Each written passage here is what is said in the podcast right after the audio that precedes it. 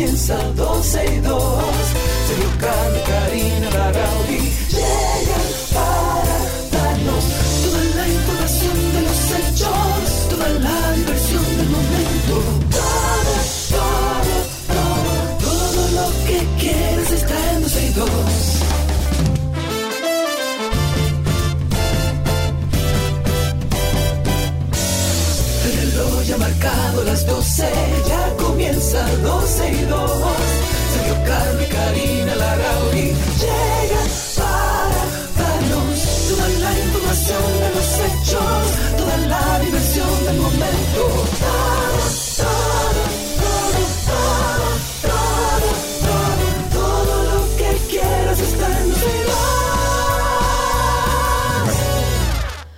Bienvenidos a 12 y 2. Desde ahora hasta las 2.30 de la tarde estamos aquí. Bienvenidos a todos los que nos acompañan a través de Spaces. Un beso, Clara. El señor Collado anda por ahí. Graciela. ¿David Edwin, a todos. No, señor. Un oyente nuestro que ¿Cuándo que va a venir David? ¿Tú no dijiste que iba a invitar a David?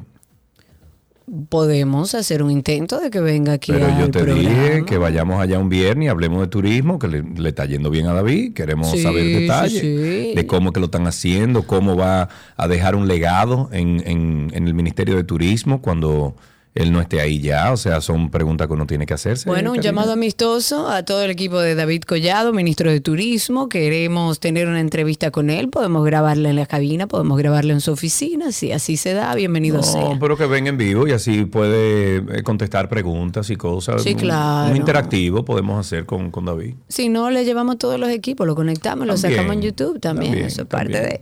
también. Bienvenidos a todos. Estamos en vivo también a través de YouTube.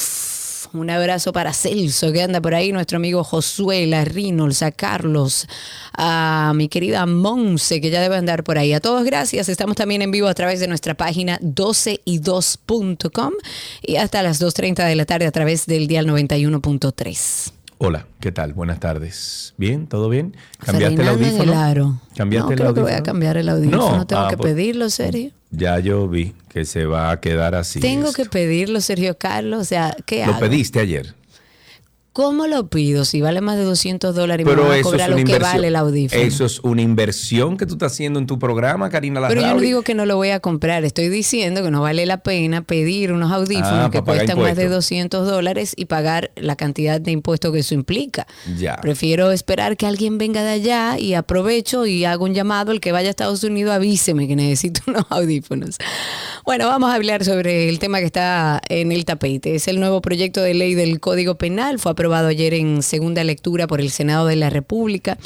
Y dentro de las cosas que uno va leyendo, que va tratando de documentarse, qué contempla, qué tiene este nuevo Código Penal, pues específicamente en el artículo 328 sobre prescriptibilidad, o sea, de que prescribe, de que pasa, de que ya no se puede hacer nada después de eso. Lo que establece en, en este artículo es que las infracciones contra el patrimonio público, léase aquellos ladrones que se roban el dinero de los dominicanos que trabajan, va a vencer en un plazo de 20 años.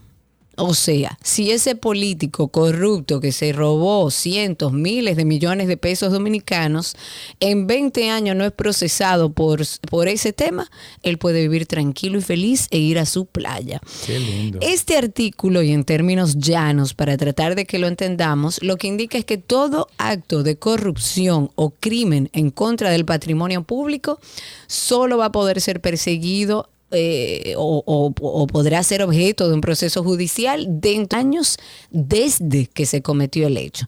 Después de esa fecha, el hecho no va a poder ser perseguido. Voy a citar lo que dice el artículo. Dice, y cito, las infracciones contra el patrimonio público prescriben en un plazo de 20 años, computados en los términos del Código Procesal Penal. Este, este artículo es bueno eh, decirlo, intentó ser modificado luego de una propuesta del senador Antonio Taveras, Pero por supuesto, y no creo que a nadie le sorprenda, la mayoría de los legisladores votaron en contra de esta modificación. no, pero... Solamente cinco legisladores votaron a favor del cambio que fue propuesto por Antonio Taveras, pero ya usted sabe que en un país donde la justicia se toma su tiempo, donde ahora vemos grandes casos abiertos y poco probable que se abran nuevos, va a vencer a los 20 años. O sea, si ese político que se robó todo el trabajo de los dominicanos o mucho del trabajo de los dominicanos pasan 20 años, podrá vivir en República Dominicana con el dinero suyo y mío si en 20 años no es procesado. rico, qué es como un perdón eso. Yo siento que eso es como un perdón.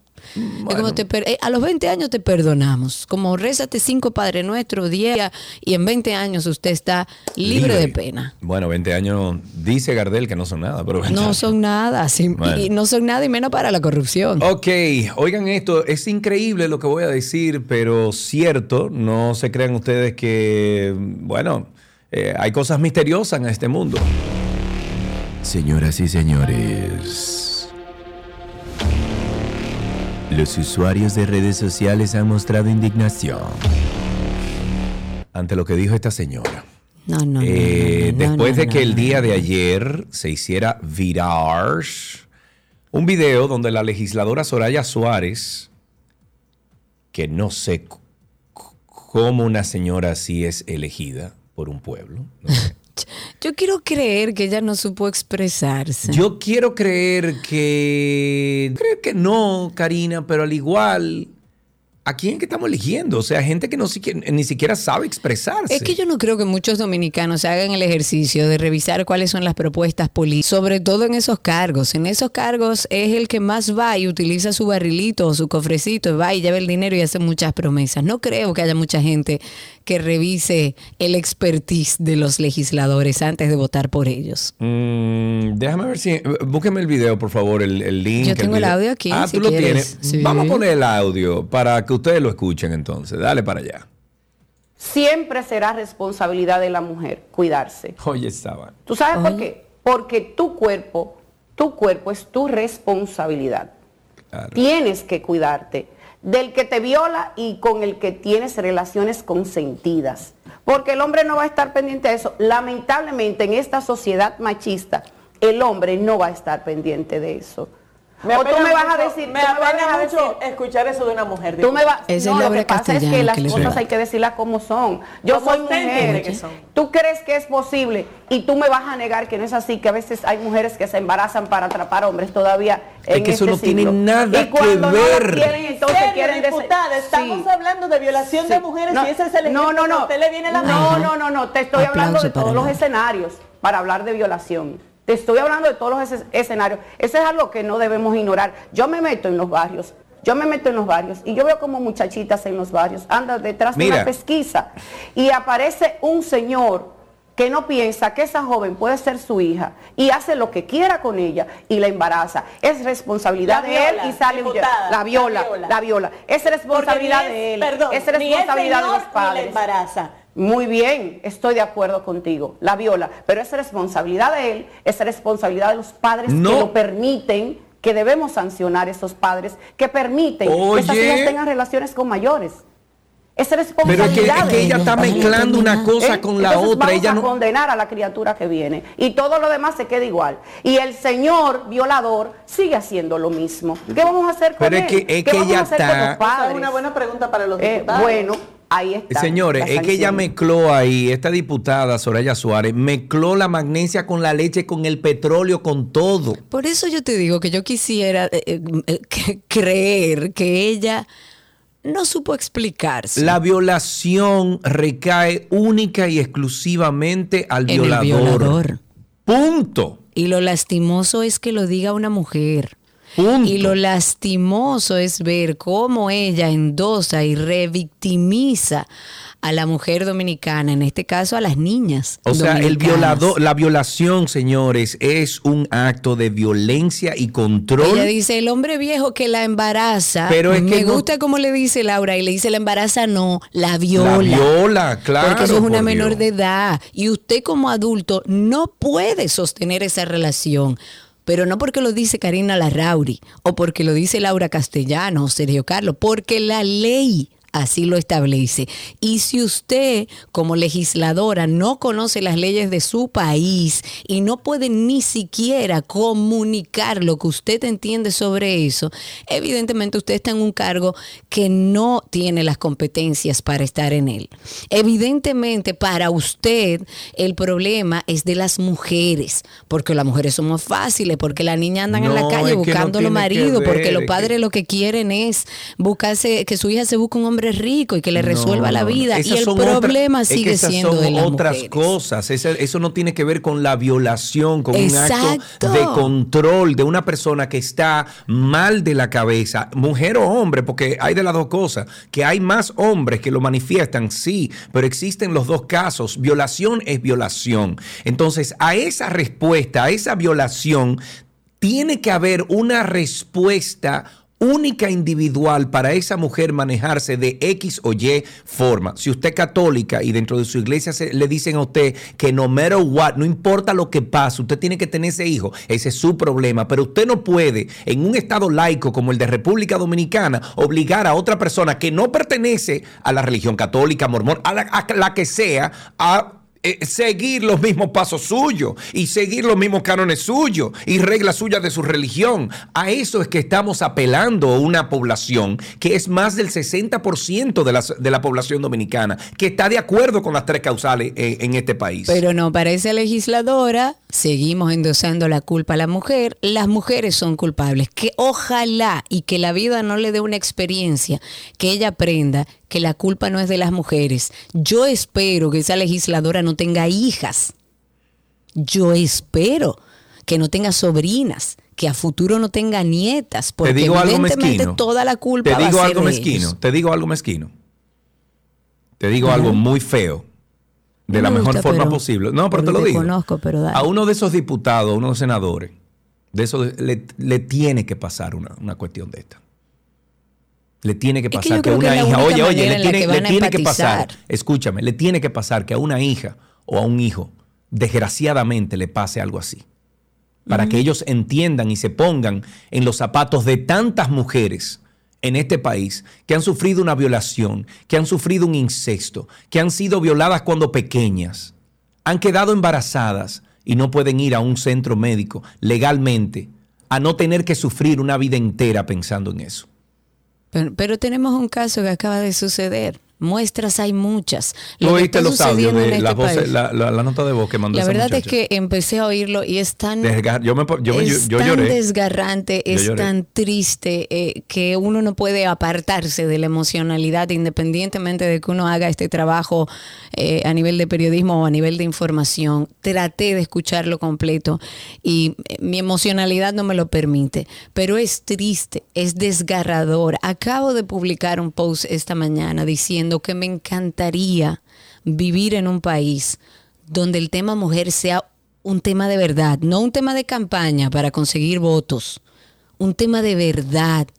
Porque como dije ayer, y hoy lo digo quizás con, con más dolor que rabia, porque ayer lo que estaba era frustrada, el dolor es que aquí las niñas y las mujeres están abandonadas por el gobierno hace años. Esto no es culpa de este gobierno, hace años. Pero es lastimoso que en campaña se haya hablado de la mujer y que no lo veamos en acciones y en resultados dentro de este gobierno.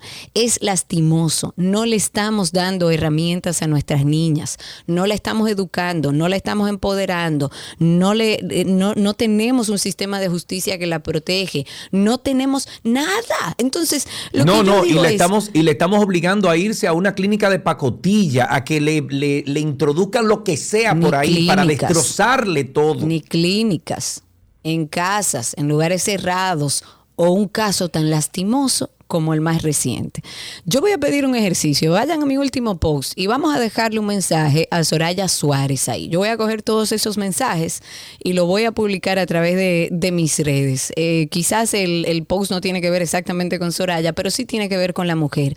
Vamos a mandarle un mensaje a Soraya de lo que usted piensa que realmente está sucediendo en el país con relación al abuso de la mujer, a la violación, al tema de las tres causales, como usted quiera enfocarlo, ¿eh? no quiero que usted diga o orientarle a lo que tiene que decir. Vamos a mandarle un mensaje a Soraya, sobre todo mujeres, y me encantaría ver hombres también, que le hagan saber que no, que no es culpa de la mujer lo que está pasando con la mujer, es culpa del abandono del sistema a la mujer. Pasamos con otro tema. La segunda sala penal de la Corte de Apelación del Distrito en el día de ayer ha negado el recurso de apelación de cuatro imputados en el caso Coral. Seguimos oyendo el caso Coral, ya en el caso Medusa, señor, está todo el mundo suelto, pero queda todavía algunos imputados en el caso Coral. Ya hemos llegado. El arrecife de coral. Vengan aquí, vean los corales. Es colorado, coral, coral. Guau, guau, guau, guau, guau. ¡Oh, no! Todo el arrecife de coral está enfermando. Okidoki, okidoki. Aquí está. Dice por aquí que incluyendo el general Adam Cáceres, quienes buscaban que les retiraran el arresto domiciliario y el brazalete electrónico, tanto Cáceres como el coronel Rafael Núñez de Asa, la pastora Rosy Guzmán y su hijo Tanner Flete han pedido que le varíen la medida de coerción eh, que les intercambió la jueza, buscando todos ellos que la corte ordenara el retiro del dispositivo y la prisión domiciliaria. O sea, ellos no solamente quieren estar fuera de la cárcel y que le variaran esa medida de coerción, sino que ellos quieren estar libres, ellos quieren vivir su vida. Eh, no sucedió, el tribunal le negó esa petición. Alberto Ortiz, que es abogado del Estado, explicó que estos imputados querían libertad pura y simple y los jueces de la Corte confirmaron las nuevas medidas impuestas por el juzgado del distrito el pasado 6 de diciembre durante el cese de la cárcel preventiva penitenciaria. Así que por lo menos en el caso Coral todavía tenemos algunos ahí esperando a ver qué pasa. El Ministerio de Medio Ambiente y Recursos Naturales acudirá entre la tarde y noche de este jueves a capturar un mapache encontrado en las inmediaciones del sector La Esperanza frente ¿Qué hace un mapache ¿Qué en hace un República? mapache en este país? Nelson, por favor, mándame datos. ¿Qué hace un mapache en la República Dominicana? Bueno, un mapache que está en el Jardín Botánico del Distrito Nacional, por ahí por los frentes eh, de- del jardín. Esta información fue dada por Héctor Maldonado, quien es el inspector general del Departamento de Regulación y Control de Vida Silvestre de esta institución, quien dijo que un equipo irá al lugar después de las 4 de la tarde, que es cuando estas especies empiezan a salir a buscar comida. Maldonado informó que han organizado un operativo para capturar al animal con una jaula. Esto luego de que el día de ayer un- una residente de la zona denunciara que el animal entró a su domicilio y hasta se subió en la cama. Según el testimonio de la mujer, el mapache no se ha ido de las inmediaciones del lugar, al contrario, lo ha hecho eh, su lugar de hábitat, o sea, donde vive. Y a pesar de que fue descubierto esta semana, la señora comentó que lleva varios días en los techos de las casas cercanas, pero algo muy curioso, que dentro de lo narrado por la mujer es que al ver el animal, decidió llamar al 911 y la respuesta que obtuvo del operador del servicio de emergencia fue que se había consumido alcohol, y estoy citando, esto fue lo que le dijo. Yo llamé al 911 y llegó la policía. Primero mandaron dos y uno de los policías le dijo, si, manda, si manden que es un mapache de verdad, si, man- si mandan que es un mapache de verdad porque no me lo creían. Incluso el joven que tomó la llamada del 911 me dijo, señora, ¿usted ha tomado alcohol? Y yo le dije, mi amor, es un mapache. Mi amor es un mapache. Es un mapache. Estoy aquí con mi amigo Nelson hablando, que él me dice que desde la era de Trujillo aquí hay decenas de mapaches, Ay. pero que estaban, eh, digamos que endosados en la isla Catalina y que a pesar de los esfuerzos que se han hecho, de la inversión que ha hecho el Estado, ha sido casi imposible erradicarlos. Lo que sí me gustaría saber, Nelson, es nuestro querido Nelson Bautista, que es nuestro asesor en, tema, en temas medioambientales. ¿Cuál es el peligro de que esta especie que no corresponde a nuestro país esté en nuestro país? ¿Qué pudiera llegar a provocar? Porque fijémonos qué pasó, por ejemplo, con el pez león, que usted dirá, bueno, es un pez, ¿por qué es un problema? Bueno, es una especie invasora que en, nuestro, en nuestros mares no tiene depredador y entonces está depredando los que sí son de esta zona. dice que alguien como mascota o por gracia lo llevó a la ciudad como mascota. Dice que es una especie con una altísima tasa de reproducción, un instinto de supervivencia Sí. extremo, lo que genera, digamos, eh, más complicaciones a la hora de capturarlos. Pero de que hay mapaches, hay mapaches, señores. Yo nunca he visto uno aquí en República Dominicana, pero aparentemente, y según lo que nos dice eh, Nelson, desde la era de Trujillo, sobre todo en la isla Catalina, hay, hay más, más eh, hay mapaches. Mi amor, es un hablo. mapache. Mi amor, es un mapache. Yo quiero, yo quiero escuchar. yo- Emma, le pagamos 5 mil pesos ¿A quién? a quien nos consigue esa grabación del 911. Ay, ay, ay. Tengo cinco mil pesos. Yo, quiero, 2.500. yo quiero oír a esa señora decir, mi amor, es un mapache. Es un mapache, mi amor. Según lo que comenta Nelson, oír. el mapache transmite muchas enfermedades, Sí, pero además sí. es una amenaza a los ecosistemas locales y puede incluso atacar a los humanos. Por eso es válido que una persona que vea un mapache llame al sistema 911. Oye, Mi Josué. amor, Oye, ¿qué Josué. es un mapache? Josué dice en YouTube, dice que si ese mapache aparece en la 42, que lo convierten en choufán exótico. Para que sepa. Señores, pero aquí hasta tiburón y de todo, aquí no sabemos nosotros lo que comemos. Hablemos del ministro de Interior y Policía, Jesús Vázquez Martínez, que ha llamado a todos los sectores de la sociedad a que se integren al trabajo para mejorar la seguridad, la reducción de la violencia y la delincuencia. Hubo un foro internacional que se realizó sobre seguridad ciudadana, lo organizó el Partido Humanista, y en este foro se explicó que el 66% de los homicidios son por problemas de convivencia y respaldo la, eh, respaldó la, la propuesta del presidente de la entidad, Ramón Emilio, de convocar a un pacto al respecto. Quiero citar algo de lo que dijo. Dijo, y cito, creo que es una iniciativa muy noble, muy loable, muy oportuna. Creo que sería un paso fundamental para el país que toda la ciudadanía entienda que el tema de la seguridad no es un tema de un presidente, ni de un ministro de Interior y Policía, ni de un director de la policía. Es un tema de la propia sociedad. Y yo entiendo que en parte es verdad. Lo que pasa es que usted no puede pedirle a la sociedad lo que usted no está haciendo. Lo que usted tiene que pedirle a la sociedad en este momento es denuncien a todos los policías corruptos, grábenlos, mándenlos, que lo empezaremos a sacar uno por uno el que no haga su trabajo.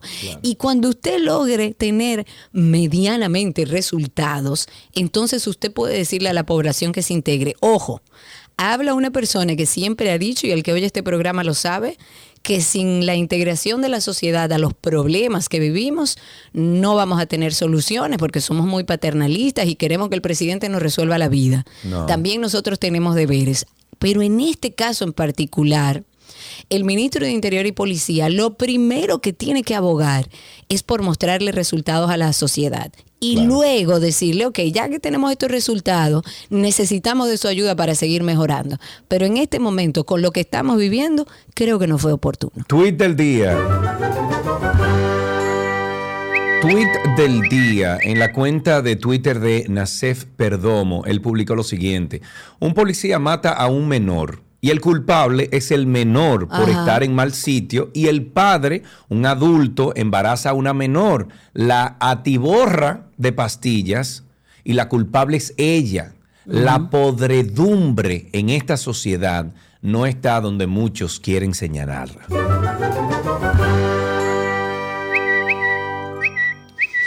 Señores, el tema de las drogas, eh, si algo podemos decir es que, es que eh, la lucha contra las drogas, por lo menos en los últimos años, hemos visto que ha incrementado la cantidad de incautaciones que se han hecho, pero cada vez son más creativos, Uf, según lo que vamos viendo. ¿Tú no has visto, Karina, un...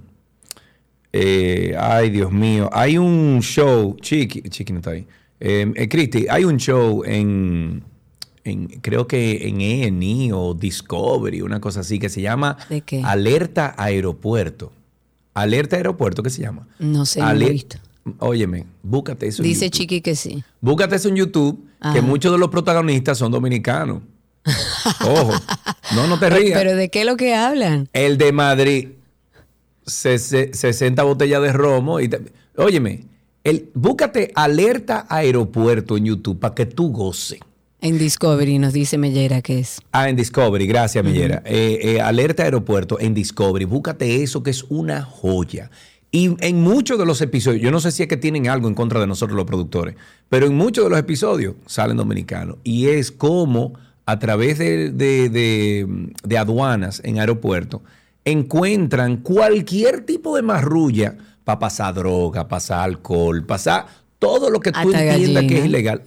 Todo, animales, todo, todo. Ya tú sabes. Dice Josué que uno llevó 60 brugal, otro hasta un sancocho, patimongo, de todo, señores. Pero lo que sí es que están bastante creativos porque se incautaron 25 paquetes de marihuana sintética que estaban ocultos. Oigan bien, en freidoras de esa, aire. que esa marihuana eh, eh, eh, sintética no Está es marihuana. Oye, no es marihuana. No. Esos son químicos que quieren simular la marihuana y ahí sí mata. Mata, Ojo. pero mata, mata, tengan mucho cuidado. Bueno. Pero bueno, lo que, lo que quería comentar es que la ocultaron, oigan bien, en freidoras de aire, en peluches.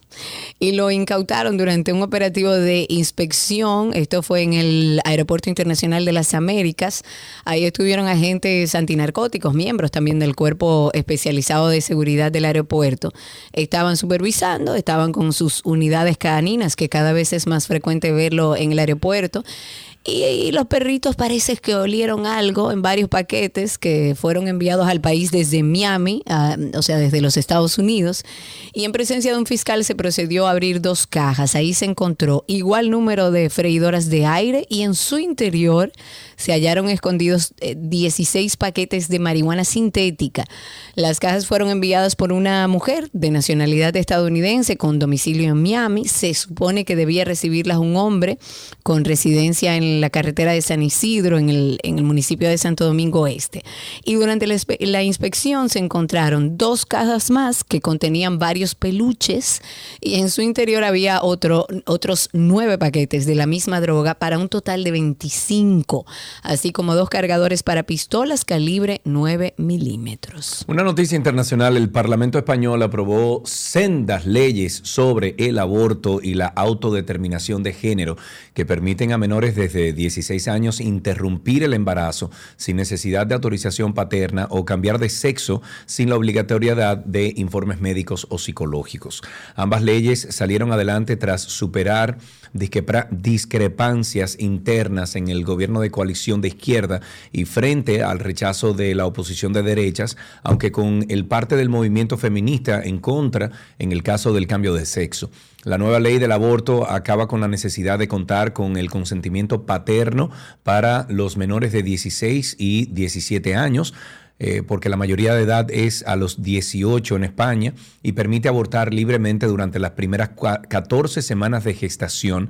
Además, prevé un registro de eh, objetores de conciencia para el personal sanitario y elimina la, la obligación de informar a la mujer sobre las ayudas a la maternidad, así como el plazo de reflexión de tres días antes de abortar. Yo estuve viendo algunas noticias sobre esto y hay mucha controversia alrededor de todo esto. Sí, claro, siempre Sobre va a todo- generar controversia todo- el tema. Sí, pero sobre todo con las edades, o sea, 16, 17.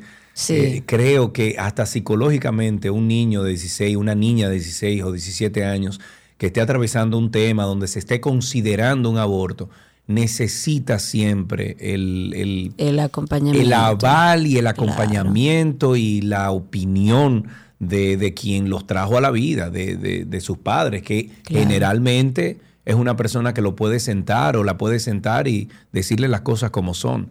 16, Claro. 17 años. Todavía es muy Bueno, pequeño. no sé. Bueno, eh, para finalizar, es bueno decir que hay seis nuevos casos de cólera que fueron reportados ayer en el país. Eh, con estos se suman 71 en total ya diagnosticados y confirmados hasta la fecha con cólera. Un brote que eh, se mantiene incidiendo en algunos sectores de Santo Domingo Este, del Distrito Nacional. Hay siete pacientes que se mantienen también hospitalizados en, en el Hospital Félix María Goico, tienen síntomas de la, de la enfermedad.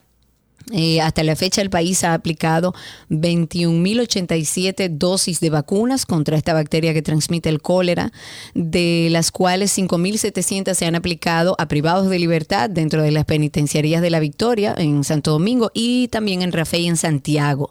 Las autoridades sanitarias han señalado que se mantiene una vigilancia activa del comportamiento del cólera y dijeron que los casos se mantienen estables, que no se ha extendido a otras áreas de salud del país.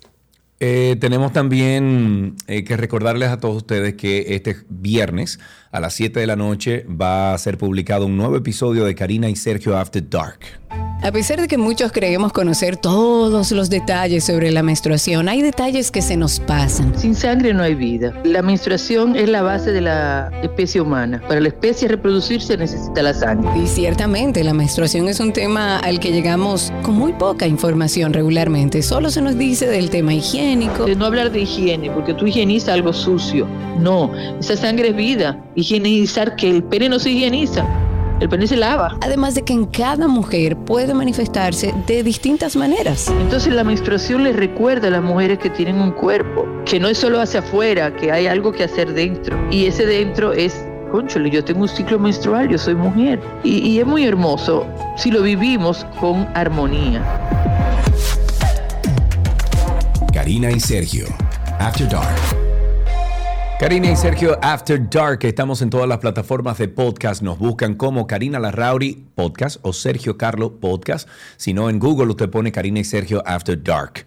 Gracias por la sintonía. Hoy es jueves 16 de febrero del año 2023 y regresamos con mucho más. Todo lo que quieres está en 12 y 2.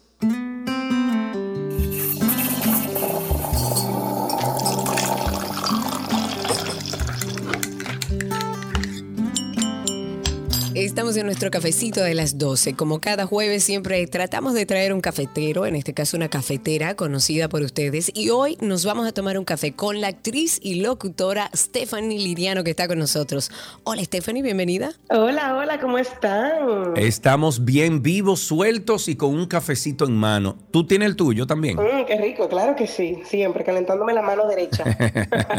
Qué bueno. ¿Cuándo empezó el café en tu vida? ¿Cuándo tú comenzaste a tomar regularmente café? Ay, Dios mío, yo no sé si esto es algo que hacen todos los padres, pero en mi casa, por ejemplo, siempre se bebió café desde chiquita. Ahorita tachan a mi mamá como de mala madre. ¿Qué va? ¿Qué pero va? yo desde que ¿Qué tengo memoria, a mí me encantaba el café. No, para nada. Eso es un factor común. Eso es normal, ¿verdad? Claro, por Dios. ¿Quién no se bebió la cucharita de café, el platito del café que dio la abuela, la mamá? Eso, es- eso es normal. Ay, sí, yo empecé con eh, una rica galletita de soda que uno la mojaba en el café y a mí eso todavía, todavía me encanta. Claro. Me fascina eso. Eso es así porque yo creo que es tradición mundial, ni siquiera de que aquí en República Dominicana, no, esto es mundial. Eh, ¿Tú te tomas el café con azúcar, te lo tomas solo, con cremora? ¿Cómo te lo tomas? Mira, ahora que estoy como en mi fitness journey, he aprendido a tomármelo sin azúcar. Y ahora cuando cojo algo con azúcar, me, me- me parece demasiado dulce. Pero toda mi vida yo me lo bebía con, con azúcar anteriormente. Bueno, Tim sin azúcar, con leche, sin leche. Eh, depende, si es como un postrecito, ahí yo le puedo echar alguna leche de almendra,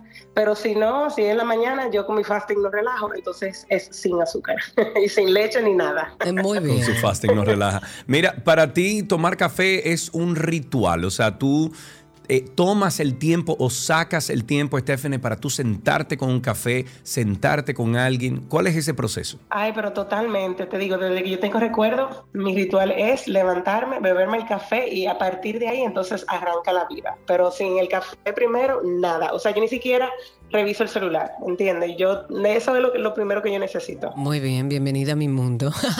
Stephanie, ¿tú recuerdas la última persona con la que te tomaste un café? Quizás eh, en, en un ambiente de trabajo o en una conversación personal. ¿Cuál fue esa última conversación? Ahora mismo, porque yo estoy en el programa de radio, párate ya, de 7 de la mañana a 9.30 de la mañana. Oh, wow. O sea que ese café, no es un café, son varios cafés y varias conversaciones junto al equipo de, de Párate Ya, junto con Lechuga, Darlene José, María Bollero, y se, se- se pasa muy bien, la verdad. Qué cool. Es importante eh, disfrutar ese momentito de café con gente que tú quieres o gente que, que te interesa hablar con ellos. Eh, una última pregunta antes de hablar de otras cosas. Si tú te daría la oportunidad, o nosotros te, daríamos la oportunidad de sentarte con algún personaje del mundo, del planeta, que haya cambiado el, el rumbo de nuestra historia de alguna forma, con quien tú te sentaras, vivo, muerto, no importa. Ay, a mí me encantaría, y, tal vez suene muy cliché, pero como yo soy actriz, ¿verdad? Y hablando de dominicana, dominicana, me encantaría sentarme con Zoe, Zoe Saldaña, porque ella yo encuentro que se ha manejado muy bien, la carrera de ella es envidiable realmente, y ella es una chica que no ha perdido su esencia, es súper trabajadora, es madre, es emprendedora, o sea que a mí me encantaría sentarme con ella y ver cómo ella ha logrado tanto en tan poco tiempo, y como que hablar de sus inicios aquí, las razones por las cuales se fue, y cómo ha sido esto de ir creciendo en este mundo tan gringo, siendo latina y como que abriendo camino para nosotras, las que queremos por lo menos acercar un poco a lo que ella, ella ha logrado. A mí me encantaría eso. Mira qué interesante. Eso es más fácil. O sea, tu sueño no es tan lejano. Es verdad. Sí, y además Zoe es una persona cercana, es una persona aterrizada, terrenal. O sea, que eso es posible. ¿Quién sabe? Si terminas bebiéndote ese cafecito. Claro, ese cafecito hay que armarlo. Nos juntamos los cuatro. Claro que sí. Mira, vamos al tema del arte, del cine, de lo que haces y a lo que te dedicas. Voy a empezar con una pregunta general. ¿Qué opinas del cine dominicano? ¿Cómo va tú que estás dentro de ese mundo? ¿Cómo sientes que va el cine dominicano? Ay, soy fan, soy fan y todos los días me levanto y agradezco la ley de cine, de verdad, porque aquí se está haciendo un trabajo increíble, o sea, y no solamente lo digo yo porque estoy trabajando dentro de él, pero sino también aquí han venido muchísimas producciones internacionales y siguen llegando más y más y todo ha sido por el trabajo que hay detrás de cámara y frente a las cámaras. El crew está sumamente preparado, los actores estamos preparados. Aquí hay lugares donde podemos grabar que eso es interminable, de verdad, porque República Dominicana se presta para todo y las producciones siguen llegando. Entonces, en cuanto a lo local, el cine dominicano obviamente ha crecido y va aprendiendo de sus errores. Cada día más yo creo que estamos mejorando, cada día más hacemos cine que se acerca más a nosotros, porque yo creo que empezamos con la idea de ser Hollywood y de repente nos dimos cuenta que realmente cuando hacemos películas que se tratan de los dominicanos, sobre nosotros, a nosotros, ahí nosotros hacemos un cine de, de mucha más calidad. Claro, y buscando la, la personalidad del cine dominicano, señores, nuestra industria es muy joven todavía. Hay países, uno por ejemplo alaba países como Argentina o México, pero que tienen una industria de años y años que ha venido puliéndose todos los mercados. Y que hicieron muchísimas películas malas, ¿eh? Pero claro, y siguen haciéndola. Muchísimas. Sí. sí, porque uno solamente se entera de las buenas, de las que premiaron, pero tú te pones a ver, bueno, ahora mismo que tenemos Netflix, ahí hay muchísimas películas que tú te cuestionas. Mala, mala, mala, mala. Muy bien. Eh, cuéntanos un poquito entonces de Pérez Rodríguez. Ay, Pérez Rodríguez, que ese proyecto tan bello, tan cerca de mi corazón. Mira, ese proyecto es de Humberto Tavares, que es mi novio, mi novio slash esposo. Tenemos 11 años, nunca nos hemos casado, pero voy a decir sí, mi esposo. Oh, pero bien. No, pues tú sabes que aquí de una vez te, te acaba. Pero sí, nosotros eh, le hicimos en Pinewood bajo la dirección de Atlántica y es un proyecto que trata sobre el dominicano, la clase media, que sentimos que es una clase que no se habla casi, siempre se habla como tal vez de algo más clase baja o tal vez clase alta, pero en la clase media queríamos una película como, como para nosotros. Bueno, mi novio tiene una teoría de que el dominicano es muy sobreprotector, entonces le tiramos un vistazo a eso, como la sobreprotección que hay en la clase media y que si realmente estamos siendo adultos y si realmente estamos criando personas que se pueden mantener sola. Se oye un poco como hater, pero no lo es. Al final del día como una carta de amor a nuestros padres. Nada, yo estoy súper, súper emocionada. Nosotros lo hicimos finales del año pasado y espero que para este año, este fin de año,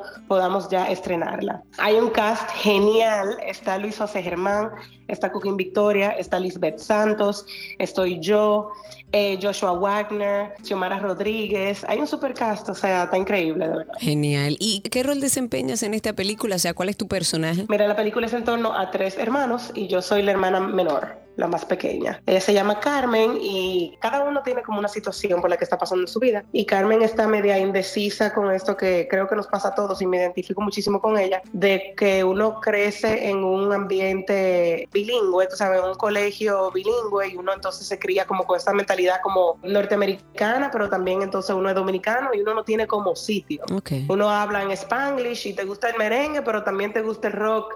Entonces tú tienes como que esa dualidad y no sabes realmente como que quién quién tú eres cuál es tu, qué es lo tuyo de verdad. Entonces, sí, Ok. es el, es el journey de ella. Estás nominada a Mejor Actriz. Aprovechamos y te felicitamos en Premio Soberano. ¿Cómo te sientes con esta nominación? Bueno, les cuento y no les voy a hablar mentira de que fue una sorpresa total. Es mi primera vez que estoy nominada a estos premios. Y con esto del COVID, obviamente todo se atrasó. Entonces uno, uno llega a un punto que uno ni se acuerda cuándo fue que salió qué, ni cuándo fue que uno hizo qué. Entonces me sorprendió muchísimo. También yo soy em, secundaria en Sol en el Agua, que así se llama la producción. La protagonista fue Camila Santana, que hizo un trabajo bellísimo. Y yo realmente me sorprendí muchísimo. Yo juraba que era un error. Y me tomó un tiempo como que aceptar que esta nominación era, era para mí.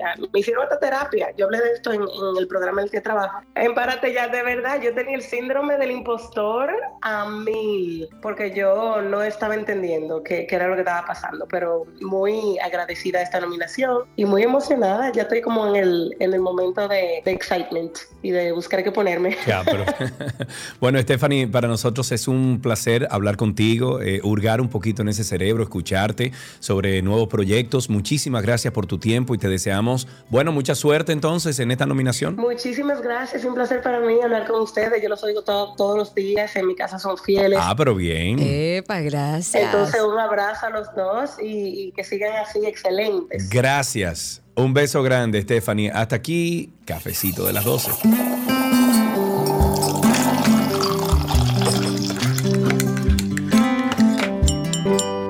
Todo lo que quieres está en 12 y 2.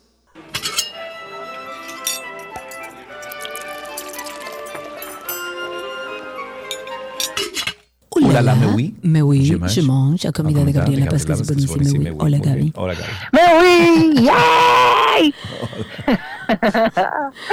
Querida Bueno, Gabriela bueno, Reginato, está con nosotros, evidentemente. ¿Y cómo escuchan fuera de la romana? Me imagino que estás en la ciudad, Gaby. Yes. Sí, Ahora señor. pico en el centro de la ciudad. Bueno, que te sea leve, amiga. Estamos en la receta, Sí. una semana de recetas con cream cheese. Hoy que preparamos, Gaby. Bueno, por mi parte cierro semana con una receta que me remonta a mi infancia. Creo que fue una de las primeras recetas que me enseñaron en uno de esos eh, campamentos. Yo no recuerdo, yo habré tenido quizás ocho años, una cosa así.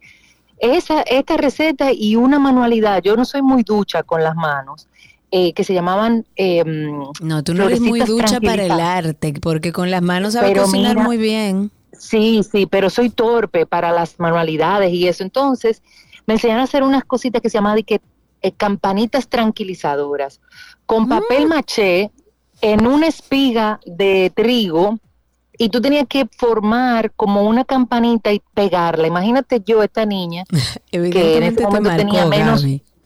Eh, sí, sí, sí, me marcó. Fueron tranquilizadoras, sí. Hice una espiga y that's it. Pero esta receta sí me marcó porque por muchos años la he usado, me encanta, es fácil, es rica, es una combinación y yo creo que es una linda receta para que los niños la preparen y nos saca de apuro en casa. Es un dip de queso crema con salsa de soya.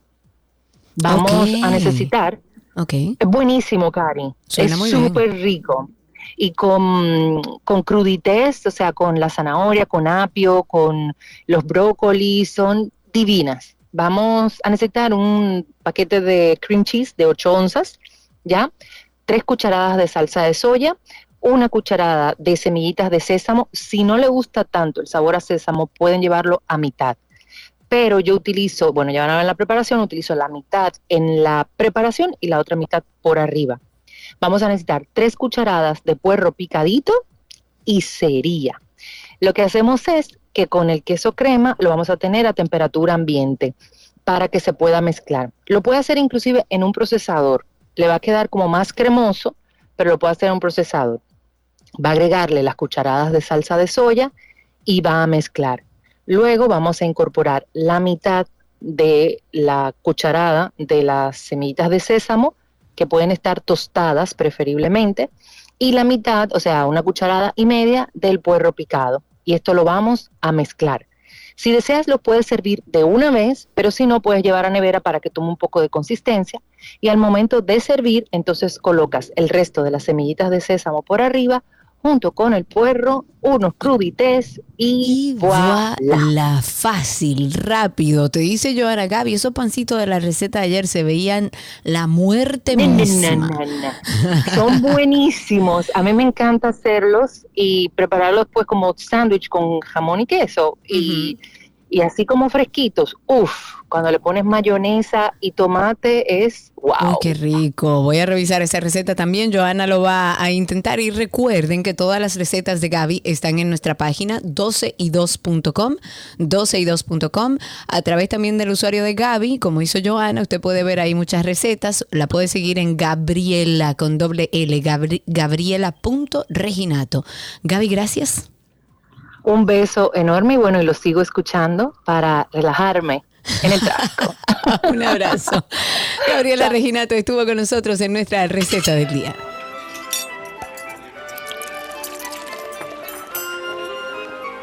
Todo lo que quieres está en 12 y 2.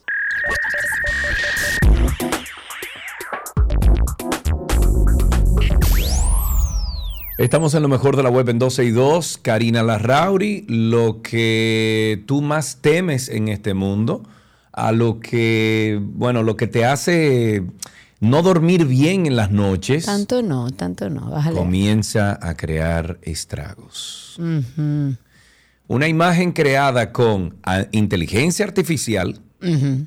Engañó en un concurso de fotografía y se llevó el premio. Ah, ves que te estoy diciendo que hay un problema, serio. Bueno, el nivel de realismo que están alcanzando estos contenidos generados con inteligencia artificial es mucho más, o sea, cada vez más alto. Un ejemplo es lo que sucedió en un concurso de fotografía en Australia en el que una imagen creada con inteligencia artificial ganó un premio, rompiendo todas las reglas.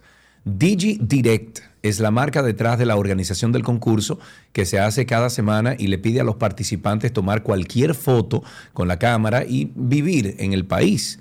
Pero una empresa quiso saltarse esas condiciones para demostrar el desarrollo de esta tecnología. Se llama Absolutely AI, o sea, Absolutely Inteligencia Artificial. Fue la compañía responsable de este caso. Ellos presentaron una imagen de la playa que los jurados creyeron había sido tomada con un dron y bueno, le dieron el premio a mejor foto de la categoría de verano.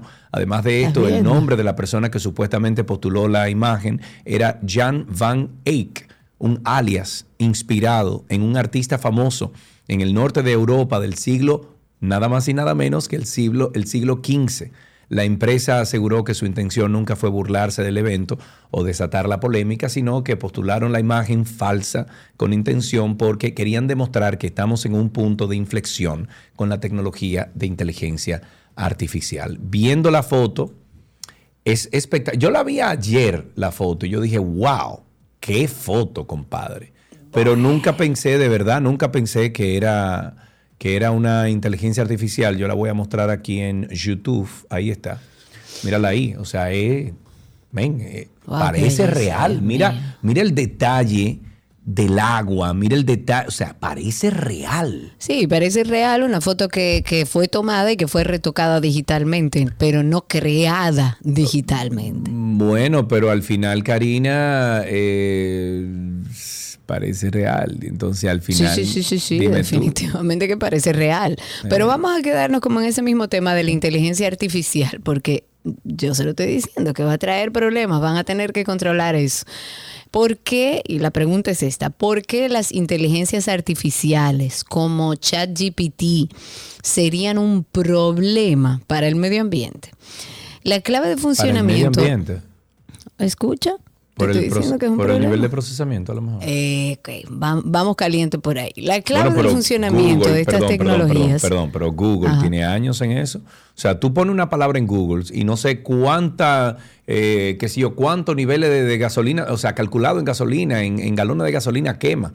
Hay otros buscadores que tú sabes lo que hacen, que de las ganancias, creo que el 50%, hay uno en particular, que el 50%, cuando tú generas esas búsquedas, con el dinero que ellos captan de la publicidad, ellos el 50% lo destinan a, mm, a la, a- la siembra de árboles. Mm, es que, entiendes? bueno, hemos hablado de eso, que a estas grandes compañías y a todas las compañías que, eh, generan contaminación al medio ambiente, a futuro y no, no muy lejano, señores, lo que va a empezar a suceder es que le van a exigir, como hacen por voluntad propia hoy, pero le van a exigir que tengan espacios, incluso se van a alquilar esos espacios eh, verdes donde, donde se eh, conserva el carbono. A ver si me explico.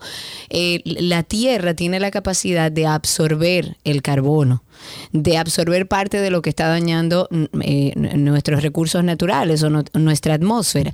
Y entonces lo que se está hablando es que a futuro muchas personas lo que van a hacer es invertir en esos espacios, en montañas o en lugares abiertos para sembrar árboles, para alquilárselo a estas compañías que se verán en un momento determinado obligadas a buscar un balance entre lo que contaminan y lo que, y lo que ayudan a que esa contaminación salga que en este caso se puede hacer a través de la tierra, a través de los árboles. Y eso a futuro va a ser así, pero mientras tanto estamos hablando de que ChatGPT, o sea, la clave del funcionamiento de esta tecnología y de todas las inteligencias artificiales en general, eh, está en las bases de datos. O sea, las bases de datos almacenan grandes cantidades de información y lo hacen en espacios físicos o en espacios digitales.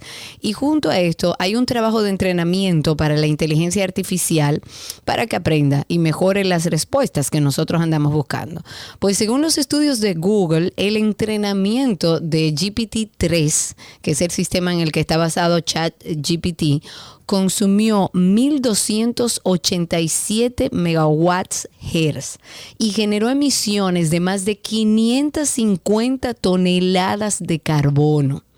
Hay otras investigaciones también, como la de la Universidad de Massachusetts, que encontraron que generan tantas emisiones de efecto invernadero como lo harían cinco autos durante todo su ciclo de vida lo que pone en un, panorama, digamos, un poco más fuerte si el entrenamiento se realiza de manera constante, lo que es así, porque la inteligencia artificial tiene que irse alimentando constantemente de información para entrenarse, para dar mejores eh, respuestas.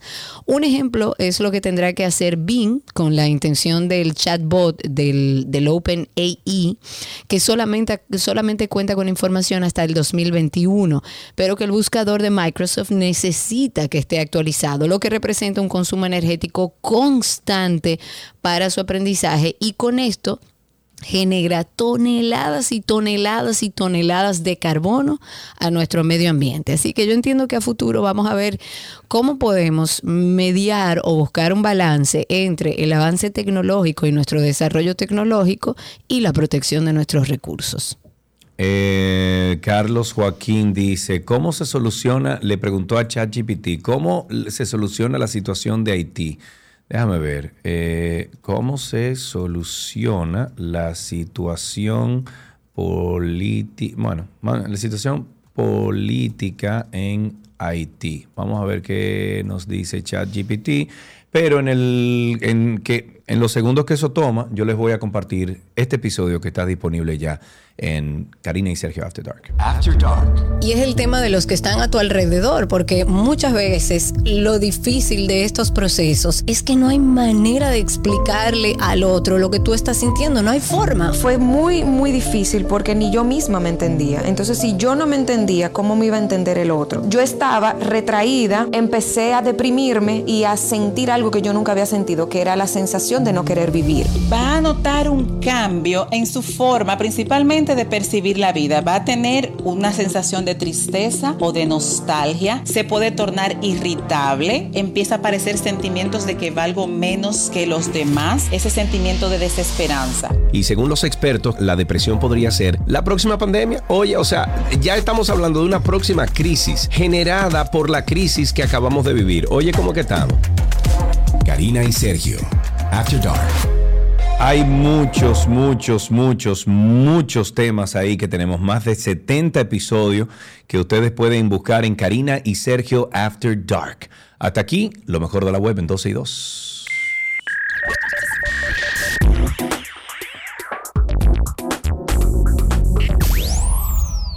Todo lo que quieres está en 12 y 2.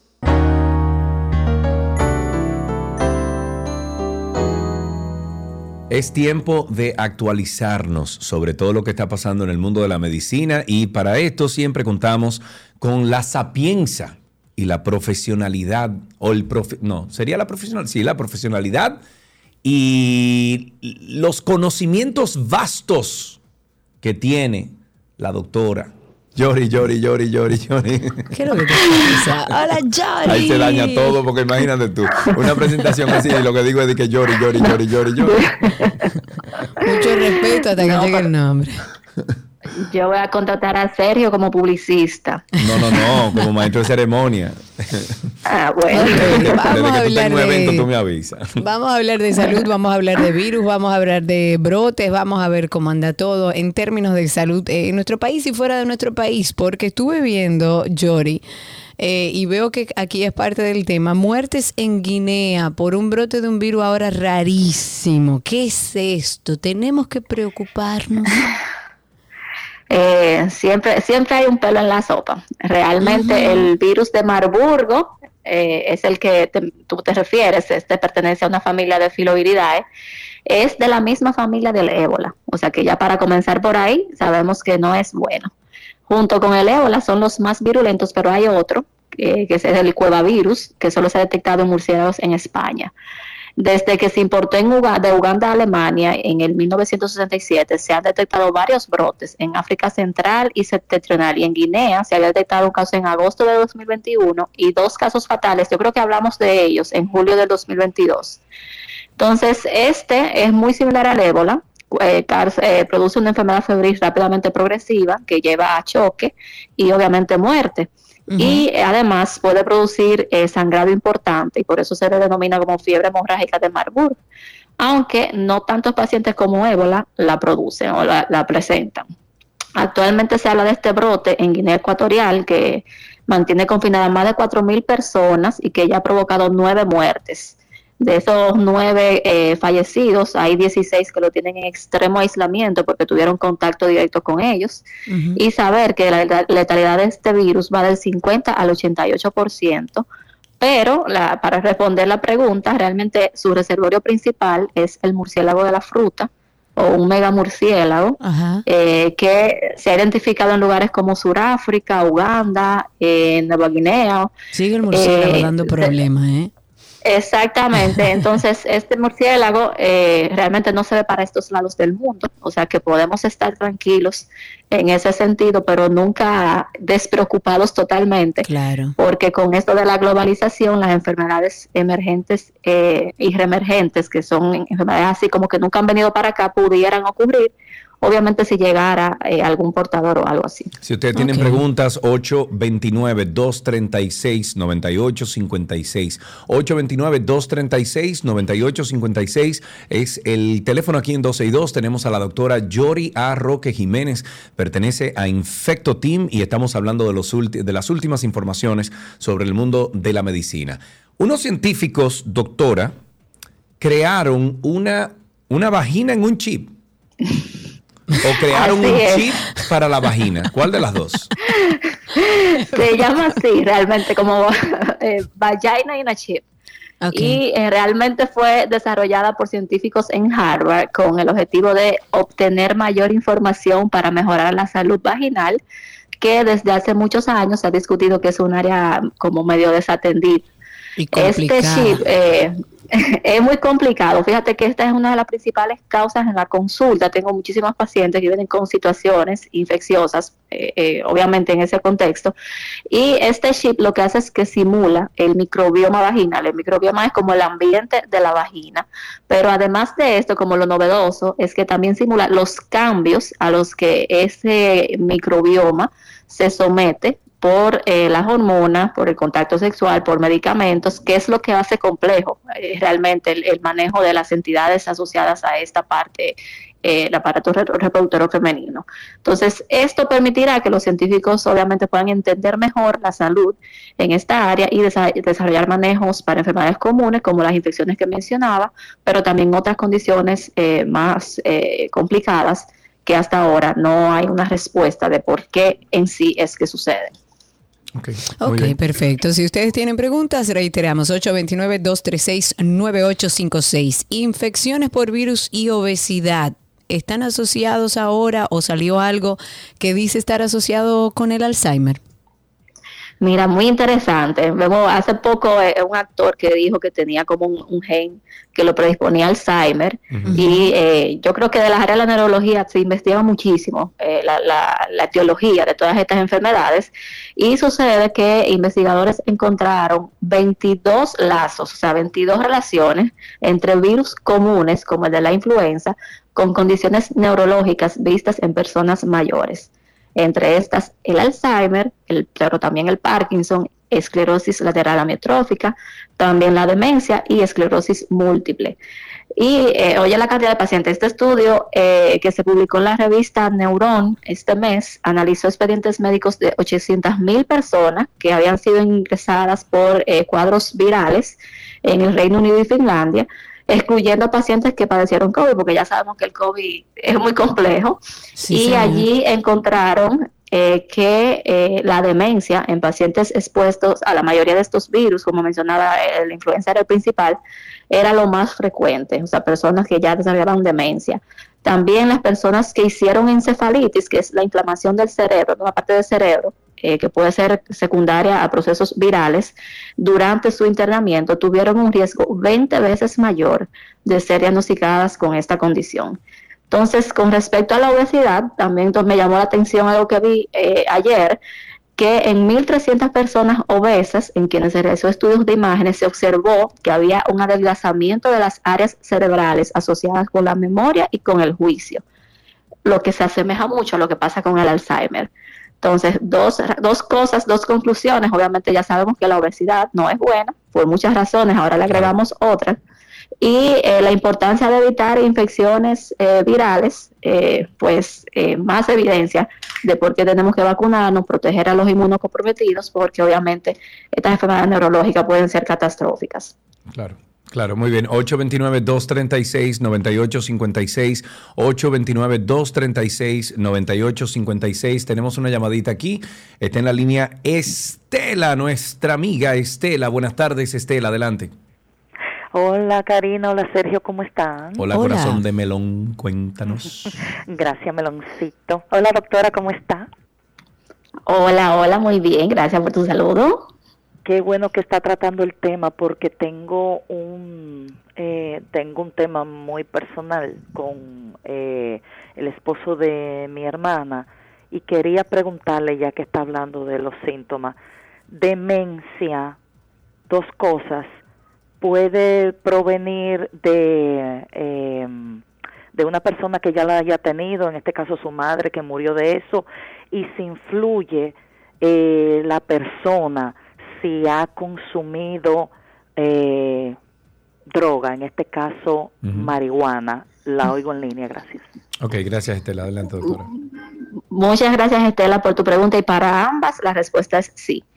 Eh, como decía anteriormente, yo creo que de estas, de, las especialidades de neurología, eh, se encarga mucho, mucho de asociar las entidades o las razones de todas estas enfermedades y sí se sabe que hay predisposición genética, o sea, sobre todo de familiares directos, por ejemplo, la madre, el hijo, el padre, el hijo, y obviamente eh, situaciones ingesta de eh, sustancias ilícitas y, otras cosas como el alcohol, por ejemplo, que iba a comentar algo más adelante, ah, también está demostrado que daña no solamente eh, a nivel del sistema nervioso central, trastornando lo que son las conexiones neuronales y demás, pero sí también puede influenciar totalmente el desarrollo de demencia, incluso a edades menores que lo que normalmente se, diagnostica.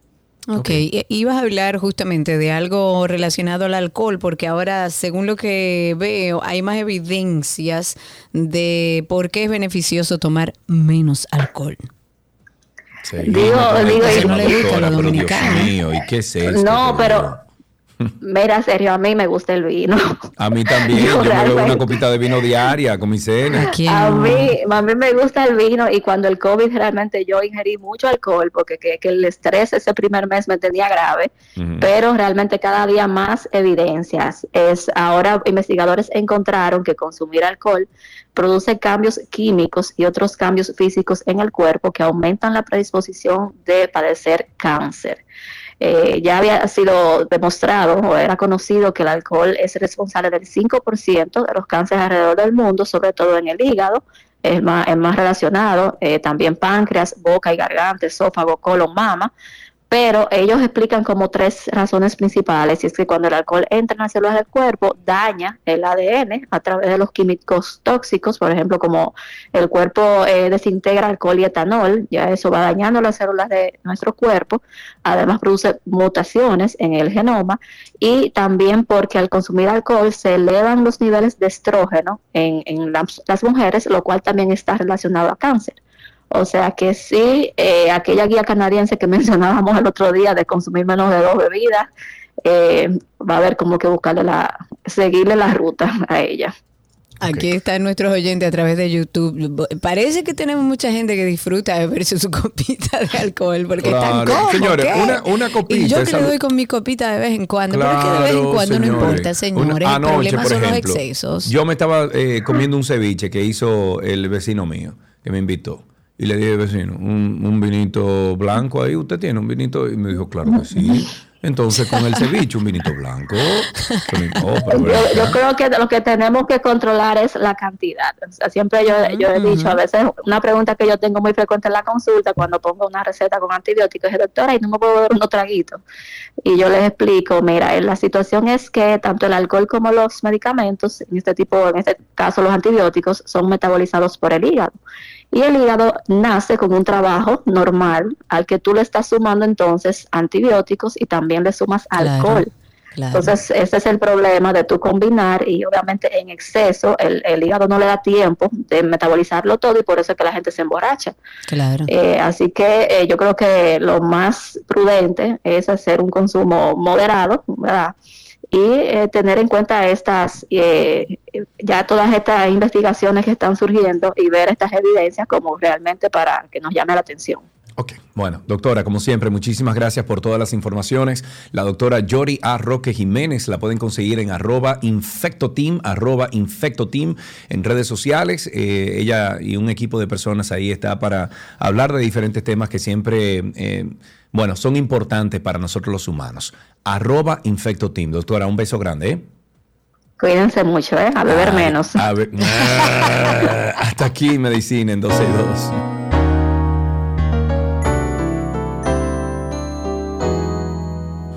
Todo lo que quieres está en 12 y 2.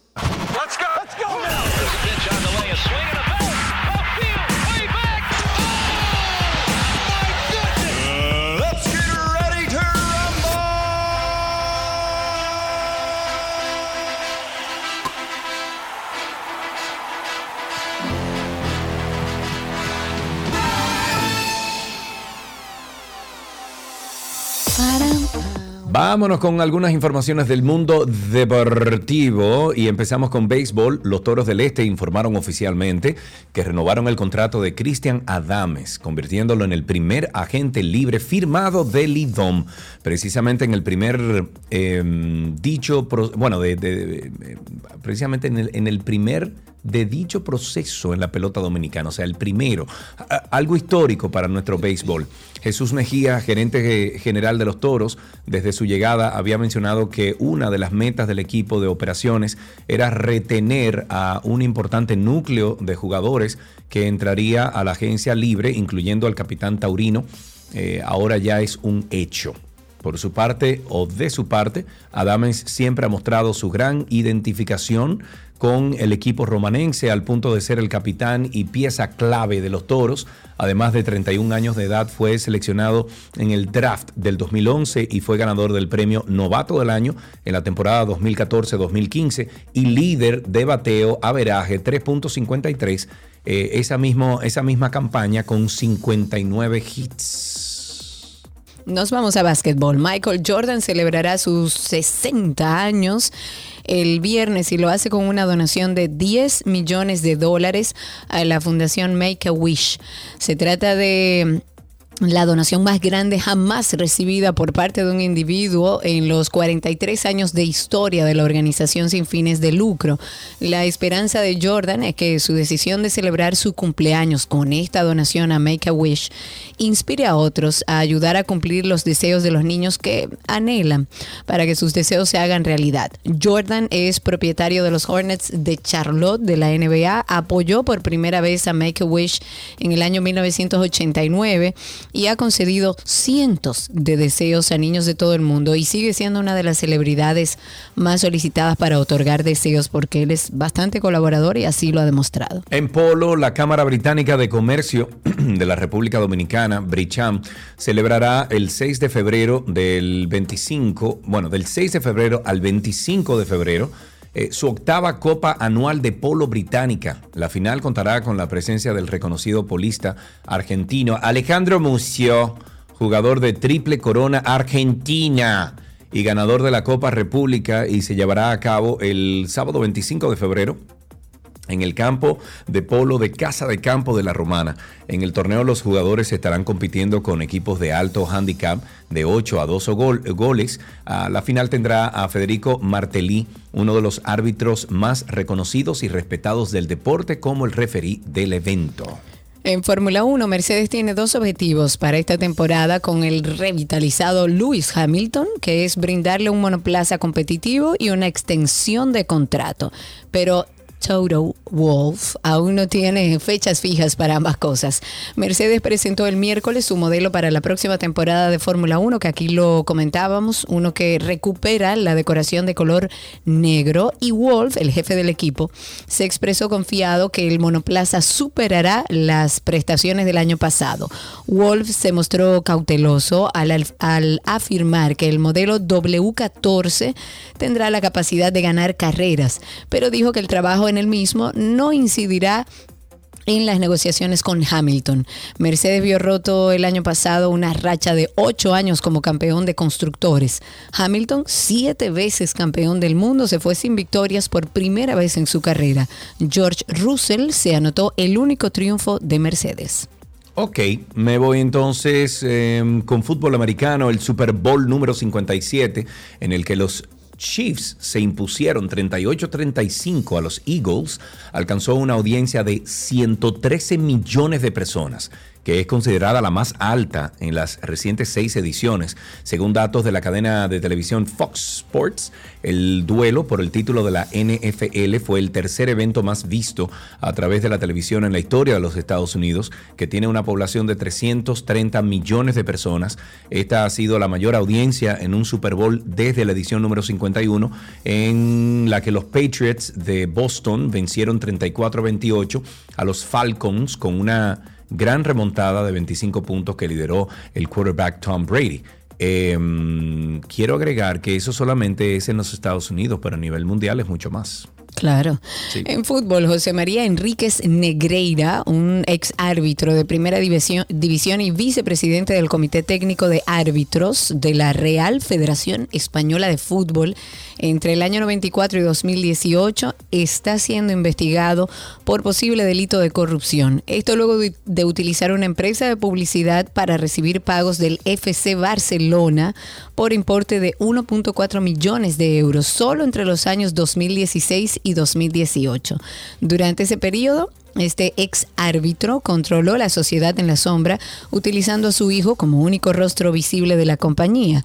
Los pagos del club terminaron justo después de que el ex árbitro dejara de ser el número dos del comité técnico en junio del 2018 como consecuencia de una reorganización de la federación. En febrero del año 2019, ocho meses después de que concluyera el posible conflicto de intereses, Enríquez Negreira desplazó a su hijo de la administración. Invitándolos a todos ustedes a participar y suscribirse y escuchar y mandarnos incluso algún feedback que usted tenga de alguno de los episodios de Karina y Sergio After Dark. Ok, viene 3, 2. Hola, somos Sergio y Karina en After Dark.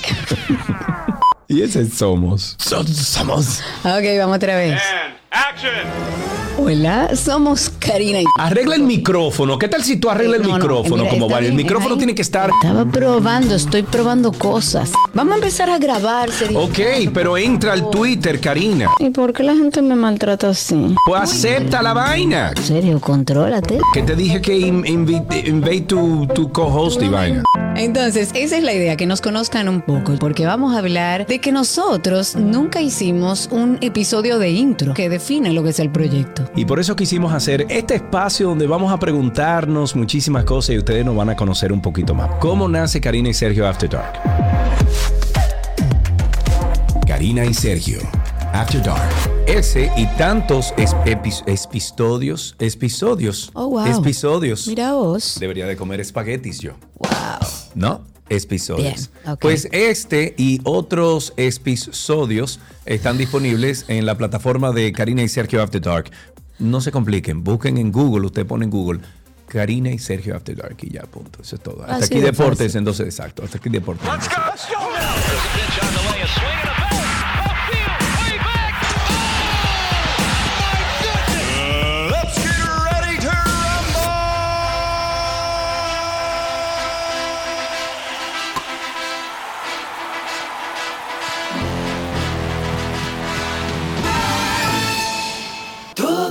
que quieres está en 12 y 2.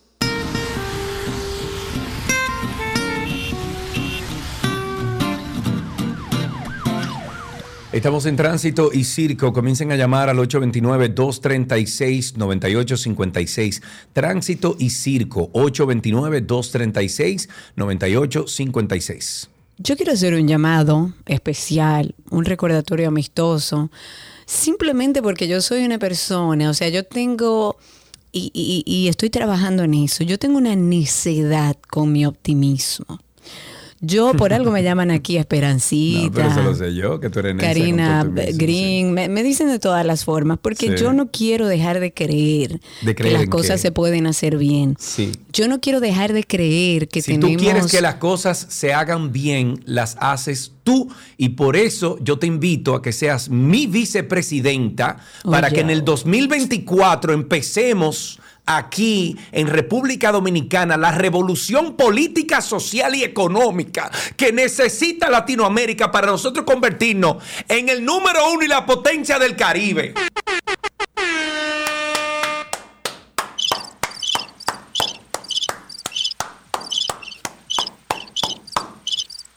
Ah, Ok. No lastimes mi comentario, por favor. No me haga eso. Lo que pasa es que tú... Ok. eh, Déjame ver si puedo intentar generar la idea. Nada, que van a comenzar a, construir en Isabel Villa, en un lugar donde es eh, protegido por un cinturón verde que tiene la ciudad. Ustedes tienen tres años, cuatro años, eh, en un problema legal con un tigre que se quiere apoderar de los terrenos. Hay unos jueces que están comprados y ustedes están demandados y no, están y comenzando a construir. Y lamentablemente un encargado de zonas protegidas que evidentemente, y quiero decirlo con todo el respeto del mundo, parece que no tiene la fortaleza, por decirlo de alguna manera elegante, de hacer frente a todos los intereses que implica ese Ministerio de Medio Ambiente. Porque aquí cualquiera cree que un pedazo de tierra la puede cercar y hacerse dueño, aunque sea cinturón verde, aunque sea zona protegida, aunque si no vayan y pregúntenle a Laura, que duró que sé yo cuántos años, y su mamá también, discutiendo el tema de Bahía. Lamentablemente, eh, yo sigo insistiendo en mi optimismo, aunque debo decir que de a poco voy perdiendo las esperanzas de que a través del Ministerio de Medio Ambiente se hagan las cosas de manera correcta. Eh, he tenido la oportunidad de reunirme con Federico Franco, que es el encargado de zonas protegidas dentro del Ministerio de Medio Ambiente. Le hemos expresado nuestra preocupación. Esto no es un tema de si alguien construye, si alguien es dueño de tierra, si alguien... No, nada. O sea, yo no tengo que ver con eso. Ahora, se estableció eso como una zona protegida, como un cinturón verde. Le hemos pedido a Federico Franco que nos entregue toda la documentación eh, donde se establece cuál es el marco jurídico, cuál es el nivel de protección que tiene ese cinturón verde. Le hicimos una carta firmada por más de 100 personas, incluyendo eh, varios residenciales que, que están aquí en la zona y que estamos preocupados y tratando de proteger lo que debería proteger medio ambiente, pero que nosotros como ciudadanos decentes, que tratamos de aportar a nuestra sociedad, le acercamos la información entendiendo que ellos eh, iban a accionar de alguna manera. Lamentablemente no ha sido así. Nos hemos reunido, señores, con todo el vivo. Con el único que nunca pudimos fue con el ministro de Medio Ambiente, con Seara Hatton, pero hablamos con su encargado de, de zonas protegidas. Hablamos con Jenny Berenice, con Camacho, con la Procuradora General. Ah, no, con pues todo el Federico mundo que está metido en con- esto entonces. Bueno, yo no quiero decir que están involucrados, no creo que así sea. Ahora, lamentablemente, no hay voluntad y en algunos lugares miedo con respecto a hacerle frente a aquellos que quieren invadir nuestras zonas protegidas. Yo ya hice como ciudadana todo lo que entendía que debía hacer como ciudadana. A partir de ahora, el que quiera venir aquí al arroyo Isabel, al río Isabel, al cinturón verde, a todo lo que hay por aquí que se supone está protegido por ley en el Ministerio de Medio Ambiente, que venga y haga lo que le dé la gana. Ya. Sí, ya. Ya. Se te murió la esperanza. No, no se me ha muerto la esperanza, pero Karina, uno como no ser humano ser. tiene que tener la capacidad Karina. de entender que llega un punto donde lo que tú puedes hacer terminó. Ya yo no puedo salir a hacerle frente a ese señor y a todos los que están involucrados con este señor para apropiarse de esos terrenos y hacer lo que quiera. Yo no puedo porque yo no puedo poner mi vida en riesgo. Estamos hablando de una persona que no está bien mentalmente. Es Entonces más. yo no puedo poner mi vida en riesgo por la negligencia del Ministerio de Medio Ambiente y de Federico Franco, que es el encargado de zonas protegidas y debería ser el primero que está aquí parado, averiguando qué es lo que está pasando. Yo, yo quiero llorar. No digas nada. Vamos a no, yo quiero llorar. yo llamadas quiero- que tenemos por ahí. Yo No quiero llorar. Mira, ahí está No Juan. llores. Pregúntale. Juan, buenas tardes. Buenas tardes. mi Juan. ¿tú te sientes con, con ese nudo en el pecho que me siento yo al escuchar que la esperanza de este programa ha muerto? No, a Karina le falta una cosa por hacer. ¿Qué será? Ponerse a quemar goma. Eso es lo que le falta. porque- Mira, eso es una buena idea. Ajá, entonces los médicos en- no en pueden, ¿verdad? verde. Los médicos no pueden, verde. pero Karina Larrauri sí puede quemar goma, ¿verdad? No le Ya- haga caso, Déjame decirte, déjame decirte. Oye, para que tú veas cómo está esto. ¿Tú te acuerdas que yo le había mencionado que hay una página que registra la- las placas y la gente que se está quemando, ¿verdad? Sí. Ok. ¿Tú sabes qué hizo tu pana de la DGC? Tumbó la página porque estaban publicando placas eh, intercambiadas del Estado. Yo no te creo, viejo. Yo eso no te lo creo.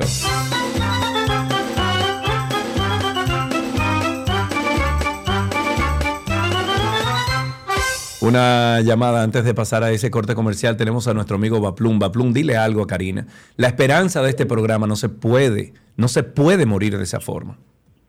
Yo, yo le regalé a... Hola, ¿cómo están todos? ¿Cómo Hola, están? Hola, hola, gracias, Baplum, hola, gracias por todos los regalos que me has hecho, Baplum. En ti no he perdido Yo le regalé, yo le regalé a Karina una vez un poloche que decía Karina Hope. Yo fui que la Ah, bauticé sí. Eh, como Karinita Esperanza. de acuerdo. Eh, pero Karina, tú lo que tienes que hacer es un llamado a nosotros, el equipo táctico, para ir allá a tu, a tu residencial y quemar goma por las cuatro esquinas. No, Karina no hace eso porque recuerda que ella le reclama a los médicos que no pueden llegar No, hasta a los las médicos lo que yo les consecuencias. reclamo es que, po- que en medio de su reclamo la en los intereses de los ciudadanos. Bueno, en pero un tú tema ta- tan delicado pero como tú la quemas goma y vas a lacerar los intereses de todo el que vive por ahí. Incluso puedes intoxicar a alguien con esos, con esos humos. ¿Oíste, Respira. Karina? Sí, sí, estoy en eso. Bebiéndome un tececito. Mastica hielo y cálmate, ¿oíste? Estoy en eso, estoy en eso. Cálmate. Sí, Karina va a ser llamado. vicepresidenta y va a ser también la que preside- eh, presida eh, Deja que el, Baplum hable. el- el gabinete de medio ambiente.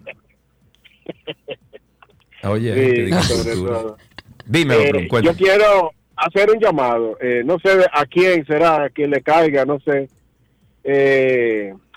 Eh, espérense, que ustedes van a ser testigos de algo muy importante que va a pasar conmigo ahora mismo. que te van a poner una Estoy en el multa. 15 de ASUA, estoy en el 15 de ASUA y me van a revisar el vehículo. Espérense. Dígame, comando. ¿Todo bien? Ah, ok, pues ya te sabe. Ya tú sabes, así fue el chequeo de mi vehículo. Pues bien. Eh, eh, hay que hacer un llamado para que pueda. Pablo, La tuya no tiene madre. Es más, cualquiera te cierra. Wow. No, pero es verdad, yo acabo de pasar por el 15 de agua. Mira, un semáforo, un semáforo por favor ahí en la Luperón con Anacaona, que no hay semáforo y es, y es un cruce muy peligroso. A ver a quién, o vamos a hacer una colecta o algo, no sé. A ver. Está bien. No hay problema, Baplum. Un abrazo. Eh, llamen 829-236-9856. 829-236-9856. Cuéntenos cómo está la calle, el tránsito y el circo. Recuerden también que estamos a través de Twitter Spaces, que por ahí tenemos ya a nuestro amigo Joaquín. Joaquín, adelante. ¿Qué? No, Juan. Batista que dice, dejen de gastar en abogado y vayan al vertedero, busquen goma y prendan eso. Eso es lo que es que tienen uno que hacer. quiere hacerlo bien. Ah, mi amor, pero lo- los médicos también lo quieren hacer bien. No, no, los médicos no tienen nada que ver con este caso. Ahí tenemos a Joaquín. Cuéntanos, amigo. Buenas tardes, Karina. Buenas tardes. Bienvenido. Disculpe, que Saludos. estoy en, en- en- saludo. Estoy en una. Ah, lo que tú tienes que hacer es, como dice Sergio, y dice Baplu, quemar goma. Otra cosa que quería decir, yo no sé qué es lo que tiene la policía realmente, que, que, que por un bocinazo tumbaron una niña ahí en los alcarrizos de una escalera. Yo no entiendo. Nadie entiende lo que está pasando con la Policía Nacional. Ahí tenemos una llamada. Pedro está en la línea con nosotros. Adelante, Pedro, cuéntanos. Sergio, Amigo Pedro, cuéntanos. Bueno, tu candidatura está caliente. Está caliente la candidatura. Sergio Carlos presidencia de la presidente República. y Karina Larrauri vicepresidente. El dúo dinámico. Mira, Sergio, Dígame. hay un tema Ah, que yo por quiero cierto, que alguien me perdón, perdón, Pedro, eh, es bueno que sepa que nosotros no vamos a hacer car- eh, no vamos a hacer caravanas. Eh, la- las conglomeraciones eh, con, con el pueblo las vamos a hacer en los estadios, en los estadios de pelota. Ahí es que vamos a dar el picapollo y, lo- y- Sí, pero- y los 500 pesos. Pero escúchame esto, antes de hacerte el comentario, no me cierres por favor, mira, antes de hacer mi comentario, quiero pedirte que en tu, en tu candidatura y en tu campaña, nunca te atrevas a decir que habrá cambio. Oye esto, mira, mi comentario. Mira, eh, hay un tema que no entiendo ni lo voy a entender nunca. La Iglesia Católica se opone al aborto porque la Iglesia Católica es pro vida. Anota ahí, pro vida. Y está bien, Pero la Iglesia Católica. sus creencias. No, no, pa- pa- párate ahí, que ahora que viene el fuetazo. A ver. Pro vida, ¿eh? Pero sin embargo, los sacerdotes y las monjas no pueden encontrar matrimonio para procrear vida. Mm.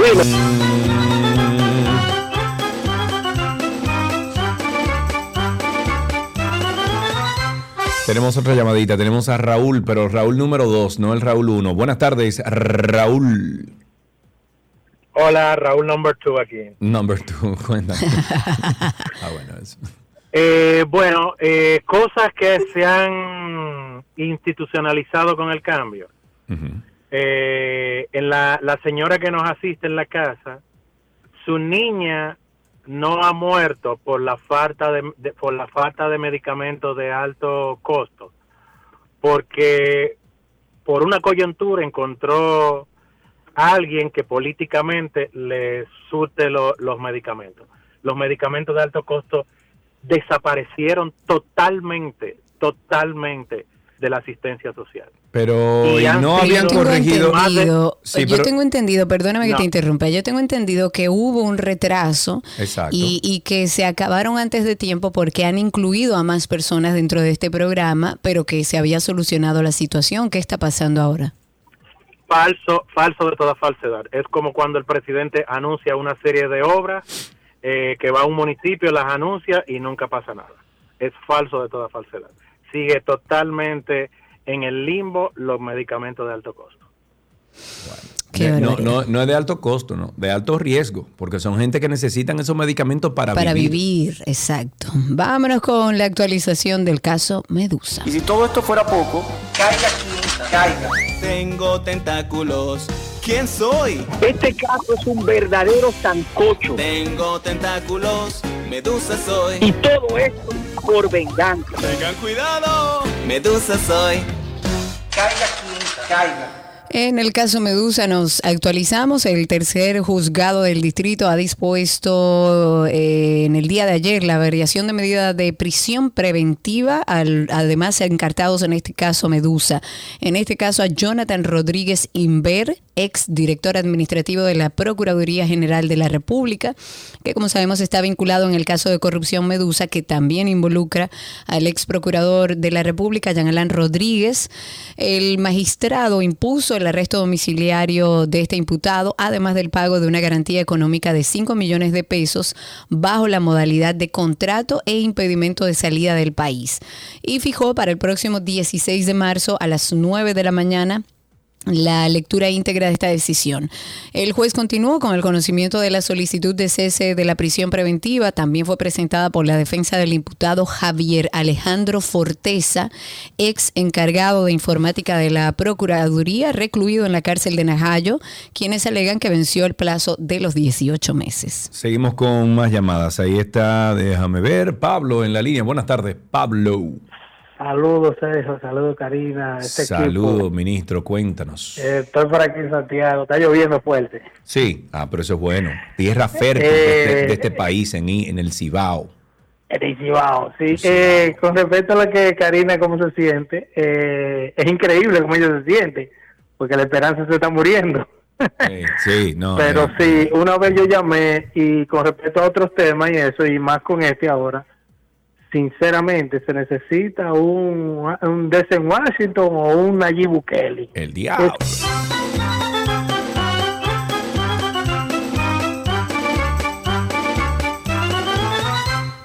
829-236-9856 es nuestro teléfono aquí. Yo necesito que las personas positivas que escuchen este programa, las, personas que, que, al igual que Karina, ha sembrado esa esperanza durante más de 14 años, 20 años al aire en esta 91.3, llamen a este programa y le inyecten esa energía positiva a la hermana Karina que en el día de hoy se le está acabando. Por favor, llamen ahora mismo, señores. No dejen que la esperanza de este programa se pierda, por favor. Dios mío.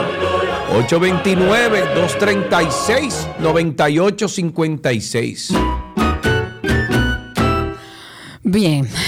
Cuéntenos cómo está el Oye, como esos suspiros no son buenos, no me gustan.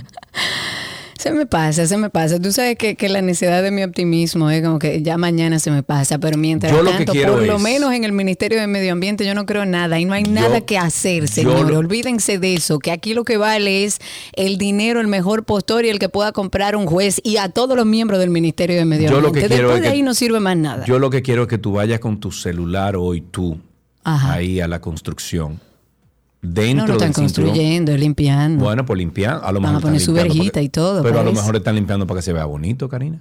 Ajá. ¿Has pensado en eso? En el cinturón verde.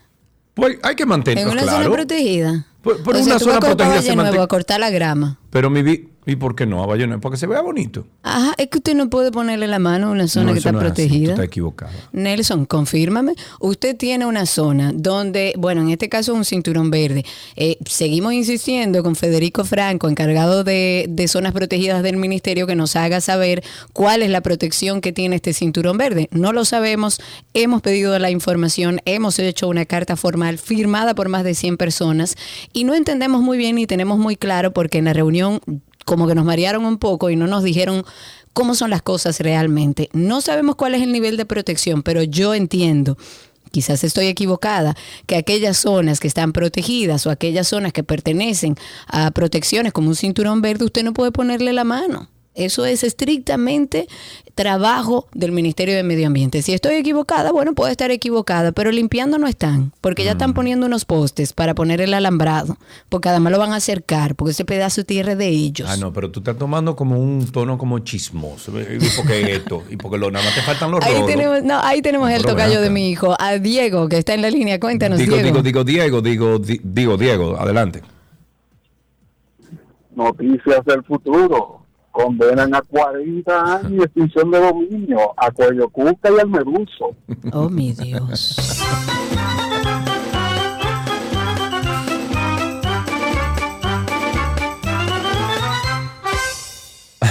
Ok, nos dice Starlop, así es su usuario en YouTube, dice, Sergio y Karina, hola, es cierto lo que dijo el caballero de los medicamentos de alto costo, yo padezco de lupus y solicité, y solicité asistencia en febrero del año pasado y aún Wow. sigo esperando. Ok, un Ojo, abrazo Juan, El lupus hay que mantenerse arriba de, de esa condición. permanentemente. Perma- es una Pe- condición que tienes que estar permanentemente en vigilia sobre tu salud. Eh, evidentemente, cuando ya conoces eh, esta condición, pues puedes vivir de una manera más tranquila, pero tienen que medicarse en la gran mayoría de los casos de manera permanente. 829-236-9856. El Ministerio de Educación ha suspendido por 90 días al profesor John Kelly Martínez del Liceo César Nicolás Penson en la Altagracia. Él es como sabemos, sospechoso en la muerte de la estudiante Esmeralda Richies de 16 añitos. La suspensión está contenida en una circular, fue firmada por la directora de gestión humana del MINER y aclara que es sin disfrute de sueldo. Mm, eh, Dice y cito parte de este, de este documento. Para su conocimiento y fines correspondientes, le informamos que usted ha sido suspendido de sus funciones sin disfrute de sueldo por un periodo de 90 días, según lo establecido en el artículo 89 de la Ley de Función Pública, que expresa si a un servidor público le ha sido citada medida preventiva de privación de libertad, se le suspenderá del ejercicio del cargo sin goce de sueldo. 829-236-9856, 829-236-9856, nuestro teléfono aquí en 12 y 2. Tenemos tiempo para una llamadita más, una interacción más. Si tienes a alguien ahí en Twitter Spaces, hagámoslo por ahí. Si no, una llamadita más, 829-236-9856. Yo espero que esta última interacción que tengamos nosotros aquí sea para levantar el ánimo de Esperancita. Nube Negra soy yo. Soy yo el que digo que eso nunca va a cambiar. ¡Qué linda! ¡Qué, bonita! Ok, Ahí está la actualizar en algo que me parece interesante. La alcaldía de Higüey presentó eh, una campaña de educación vial denominada Cero Imprudencia. Ellos quieren llevar programas educativos a los municipios, van a dar charlas, talleres, conferencias de diferentes grupos. También estarán las asociaciones de transporte público, urbano, interurbano.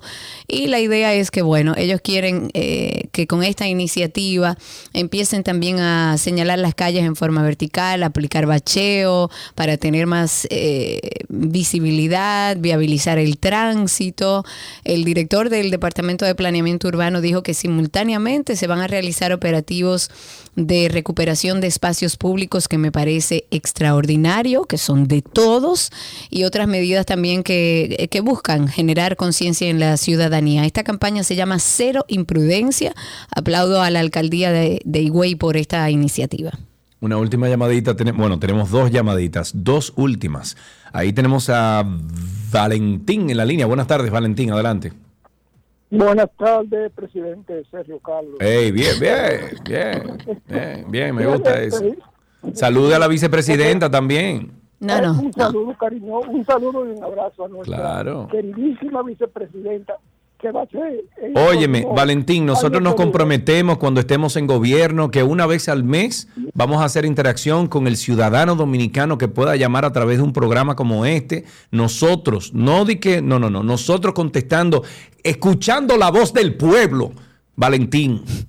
Pre- precisamente, bueno, eh, la idea ya me la retomaste, porque eso mismo te iba a preguntar, que en el ejercicio presidencial y la habilitación, si tú ibas a implementar algunos proyectos. para Oh, mi amigo, que- pero bueno, nosotros, óyeme, nosotros vamos a hacer, oye esto, ya lo tenemos planificado y Sergio todo. Carlos cree que convoca, que se Cada tres meses nosotros vamos a convocar a los ciudadanos dominicanos a que vayan Oye al Palacio Nacional Oye y presenten un problema y la solución. Por favor. Y si esa solución a nivel de votos a través de una página web que va a tener la, la presidencia de la República a través de likes, si eso cala arriba a, a lo- al tope de, de- de- de- del gusto dominicano, eso se va a solucionar y esa persona se puede ganar un 10% de la solución de ese, de, ese, de ese problema a todos los ciudadanos dominicanos. 10%. Nadie va a poder ganar más del 10% cuando hace negocios con el Estado dominicano. Oye, ahora. 10%. Oye, oye. Claro que Tenemos sí. a Rosa ahí en la línea con nosotros. Última llamada de tránsito y circo. Cuéntanos, Rosa.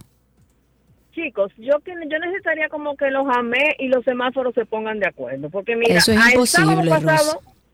mi amor, el sábado pasado yo iba por la Lincoln, Lincoln esquina eh, Kennedy, ¿sabes? El, el- el ojo del infierno, ¿verdad? Entonces, el semáforo está en rojo y hay un AME que está dando paso. Cuando cruzo el rojo, me sale el de adelante que me fui en rojo, digo yo, pero mi hermano, la jeva está dando paso. No, usted se fue rojo, pero la jeva está dando paso.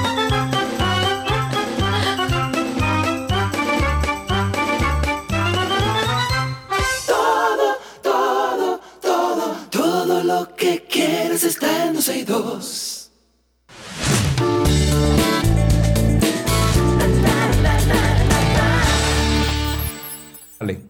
Estamos en nuestras informaciones de entretenimiento. Una noticia triste. La actriz estadounidense Raquel Welch falleció a los 82 años.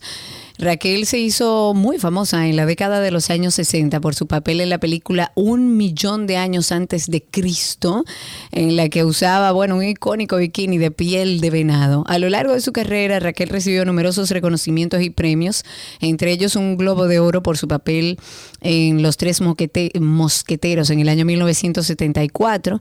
En el 1995, la revista Empire la nombró como una de las 100 estrellas más sexys de la historia del cine y la revista Playboy la incluyó en su lista de las 100 estrellas más sexys del siglo XX. Mira, tú ves, Graciela Forteza dice que ella le hacía eso, que su madre le hacía eso a las muchachas de limpieza de la casa. ¿Le hacía ponía- qué? Le ponía trampas. Ah. Un sucito en algún lugar especial. Y si lo limpia, está bien. Como homenaje a su álbum Meteora, Linkin Park publicó una canción inédita con la voz del fallecido cantante Chester Bennington y para la creación de su video usarán inteligencia artificial. Bueno. Dios. Ya tú sabes. Este Iremos álbum, a conciertos de artistas que no están en el concierto. Eso es lo próximo. Vamos a pagar para ver una imagen. Pero ya eso se hace, Karina. Eso, eso se hace con hologramas.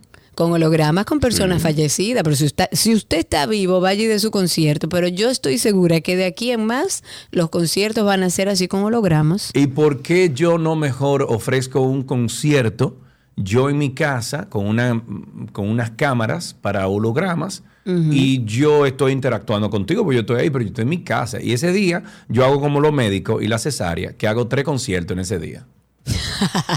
Uno, uno en Punta Claro, si Cana, rinde más, otro claro. y, rinde más. rinde más.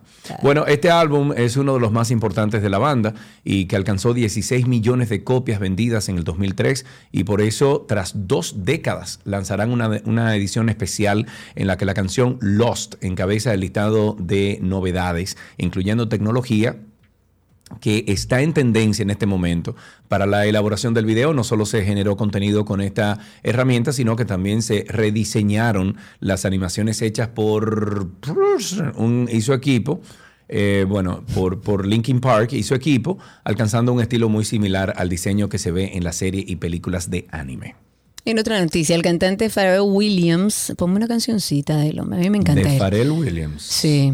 Que bueno, además de su faceta como músico, tiene intereses en el mundo de la moda, del diseño y ha sido nombrado nuevo director creativo de la sección de hombres de la prestigiosa casa francesa Louis Vuitton. Louis La propia marca confirmó la noticia a través de las redes sociales. Indicó que su primera colección para Louis Vuitton será revelada en junio durante la Semana de la Moda de Hombre de París. El también productor y compositor estadounidense de 49 años es cofundador de las marcas de ropa Billionaire Boys Club y de Ice Cream y ya había realizado algunas colaboraciones con Louis Vuitton en el pasado. El responsable de super éxitos como ese que oyen de fondo Happy sucederá en la dirección creativa masculina de Louis Vuitton a Virgil Luis Abloh. Butón. Louis Vuitton. Louis Vuitton. Muchacha, se dice Louis Vuitton. Él va a reemplazar a Virgil Abloh, también estadounidense y fallecido de cáncer en el 2021 cuando tenía 41 años. know you. Because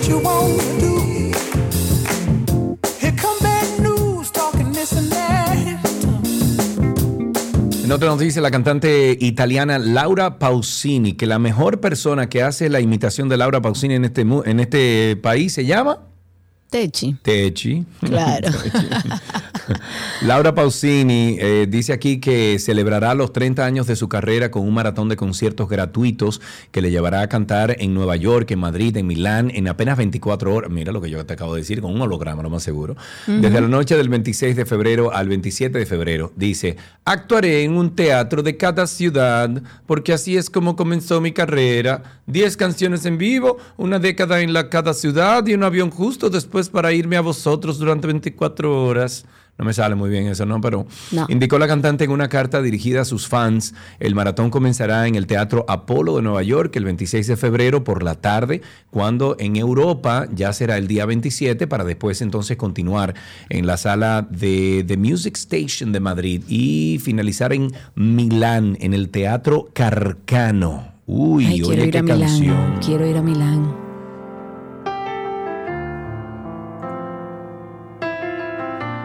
Canta conmigo, Seri. No, no, no.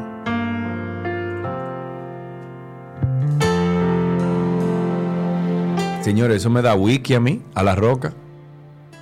A ti todo te da alcohol, Seri. No, yo- tú O sabes sea, que yo no consumo alcohol, todo te da pero- alcohol. Yo sé que tú no consumes mucho alcohol, pero parecería que sí. Bueno, pero me da whisky. Yo no tomo whisky, pero eso me da whisky a la roca. A veces no me importa.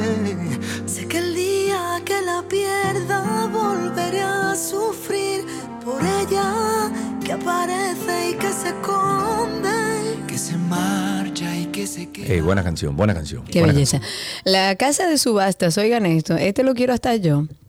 Yo soy fan, fan, fan, ¿De fan qué? y yo sé que tú también. De- Hay una de casa de subastas que se llama Prop Store. Prop Store. Estoy tratando de no popear. Ha anunciado la venta de, de los calzoncillos que usó Walter White. Nah. El protagonista del programa de televisión o de la serie Breaking Bad a partir del episodio piloto y durante toda la serie. Yo quiero ese calzoncillo. Él usó el mismo cal... Imposible. No, pero es que el calzoncillo es, eh, es es- parte de la serie, digamos. Bueno, pero él no, no usó el mismo calzoncillo, Karina. Bueno, a Eso partir no, del no episodio solamente antihigiénico, eso, es- eso te da un- una. No, no lo sé, no tengo tantos detalles, cosa. Sergio.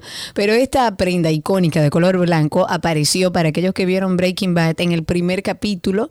Esta serie fue lanzada en el 2008 y este profesor de química, interpretado por el actor Brian Cranston, se quita la ropa antes de trabajar en la preparación de su primer lote de me- metanfetamina.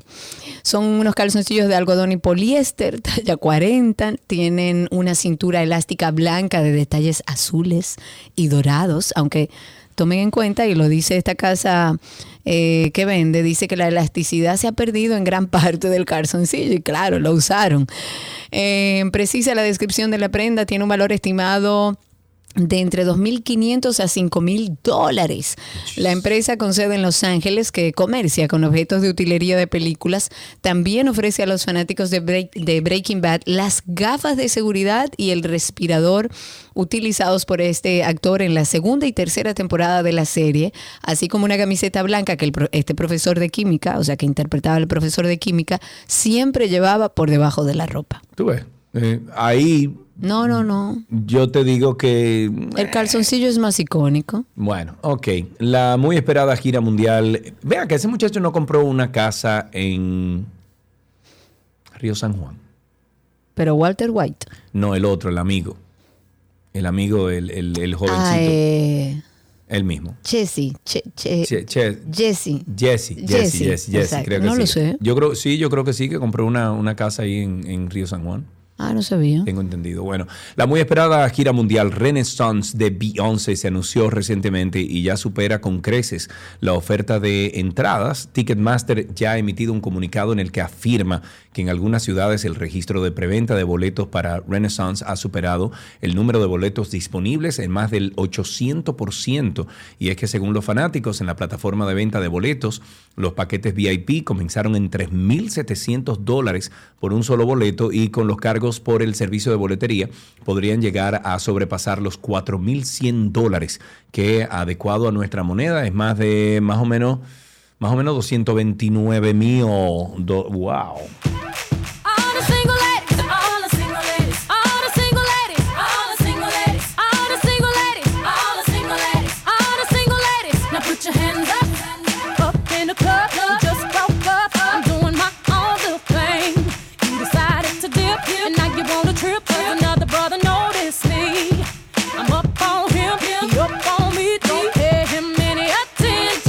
Con esto finalizamos estas noticias del mundo del entretenimiento en 12 y 2.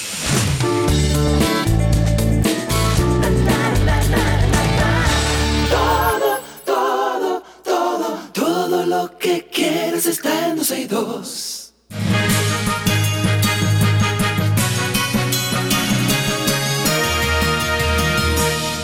Claro que se, se me viene la casa de Moquito también, porque tiene la puerta abierta hace tres horas. Ah, bueno.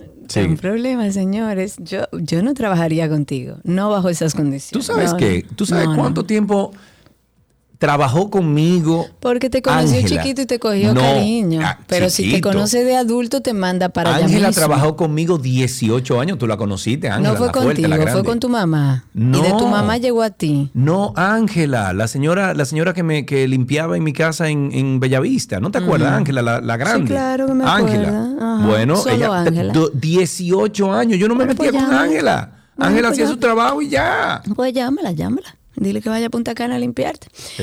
En las noticias actualizadas, el Congreso Nacional aprobó la ley que declara el carnaval vegano como patrimonio cultural inmaterial de la nación dominicana y va a corresponder al Ministerio de Cultura establecer programas generales de apoyo, de protección, de promoción, tanto en el ámbito nacional como internacional. Esta iniciativa la propone Ramón Rogelio Genao, que es del PRCC de La Vega, y definió la aprobación de esta ley como el primer paso para luego gestionar por ante la Organización de las Naciones Unidas para la Educación, Ciencia y la Cultura, que también declare el carnaval vegano como patrimonio inmaterial de la humanidad.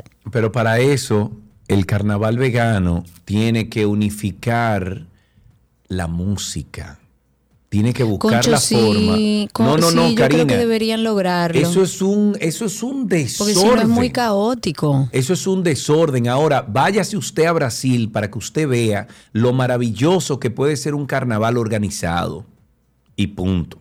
El Ministerio Público de Higüey informó este jueves que solicitará un año de prisión preventiva como medida de coerción contra el profesor John Kelly Martínez, involucrado en la muerte de la adolescente Esmeralda Richies.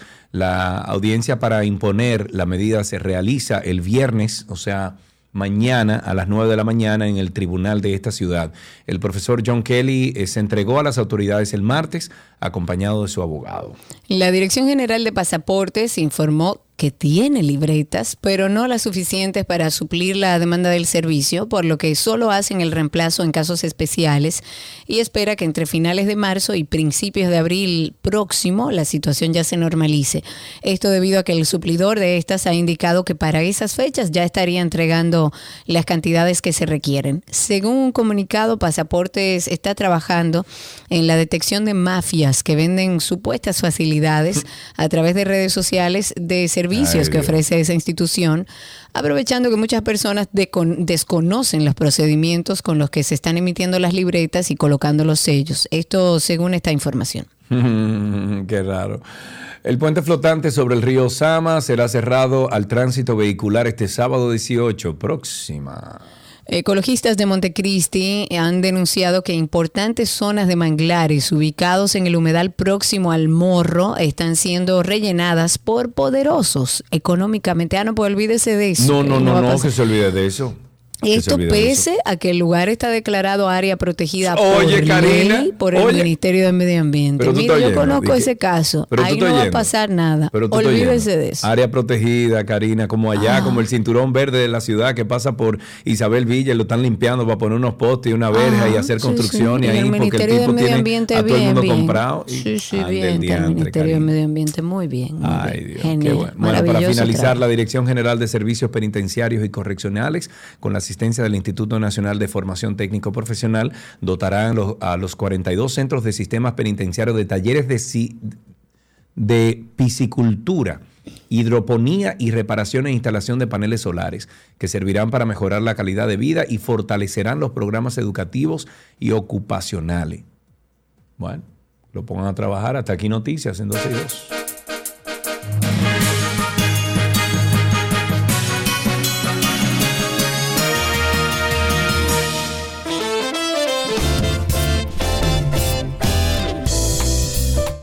Despidiendo el programa, muchísimas gracias por la sintonía. Ustedes se, bueno, se quedan hoy con el trago amargo de que Esperancita murió.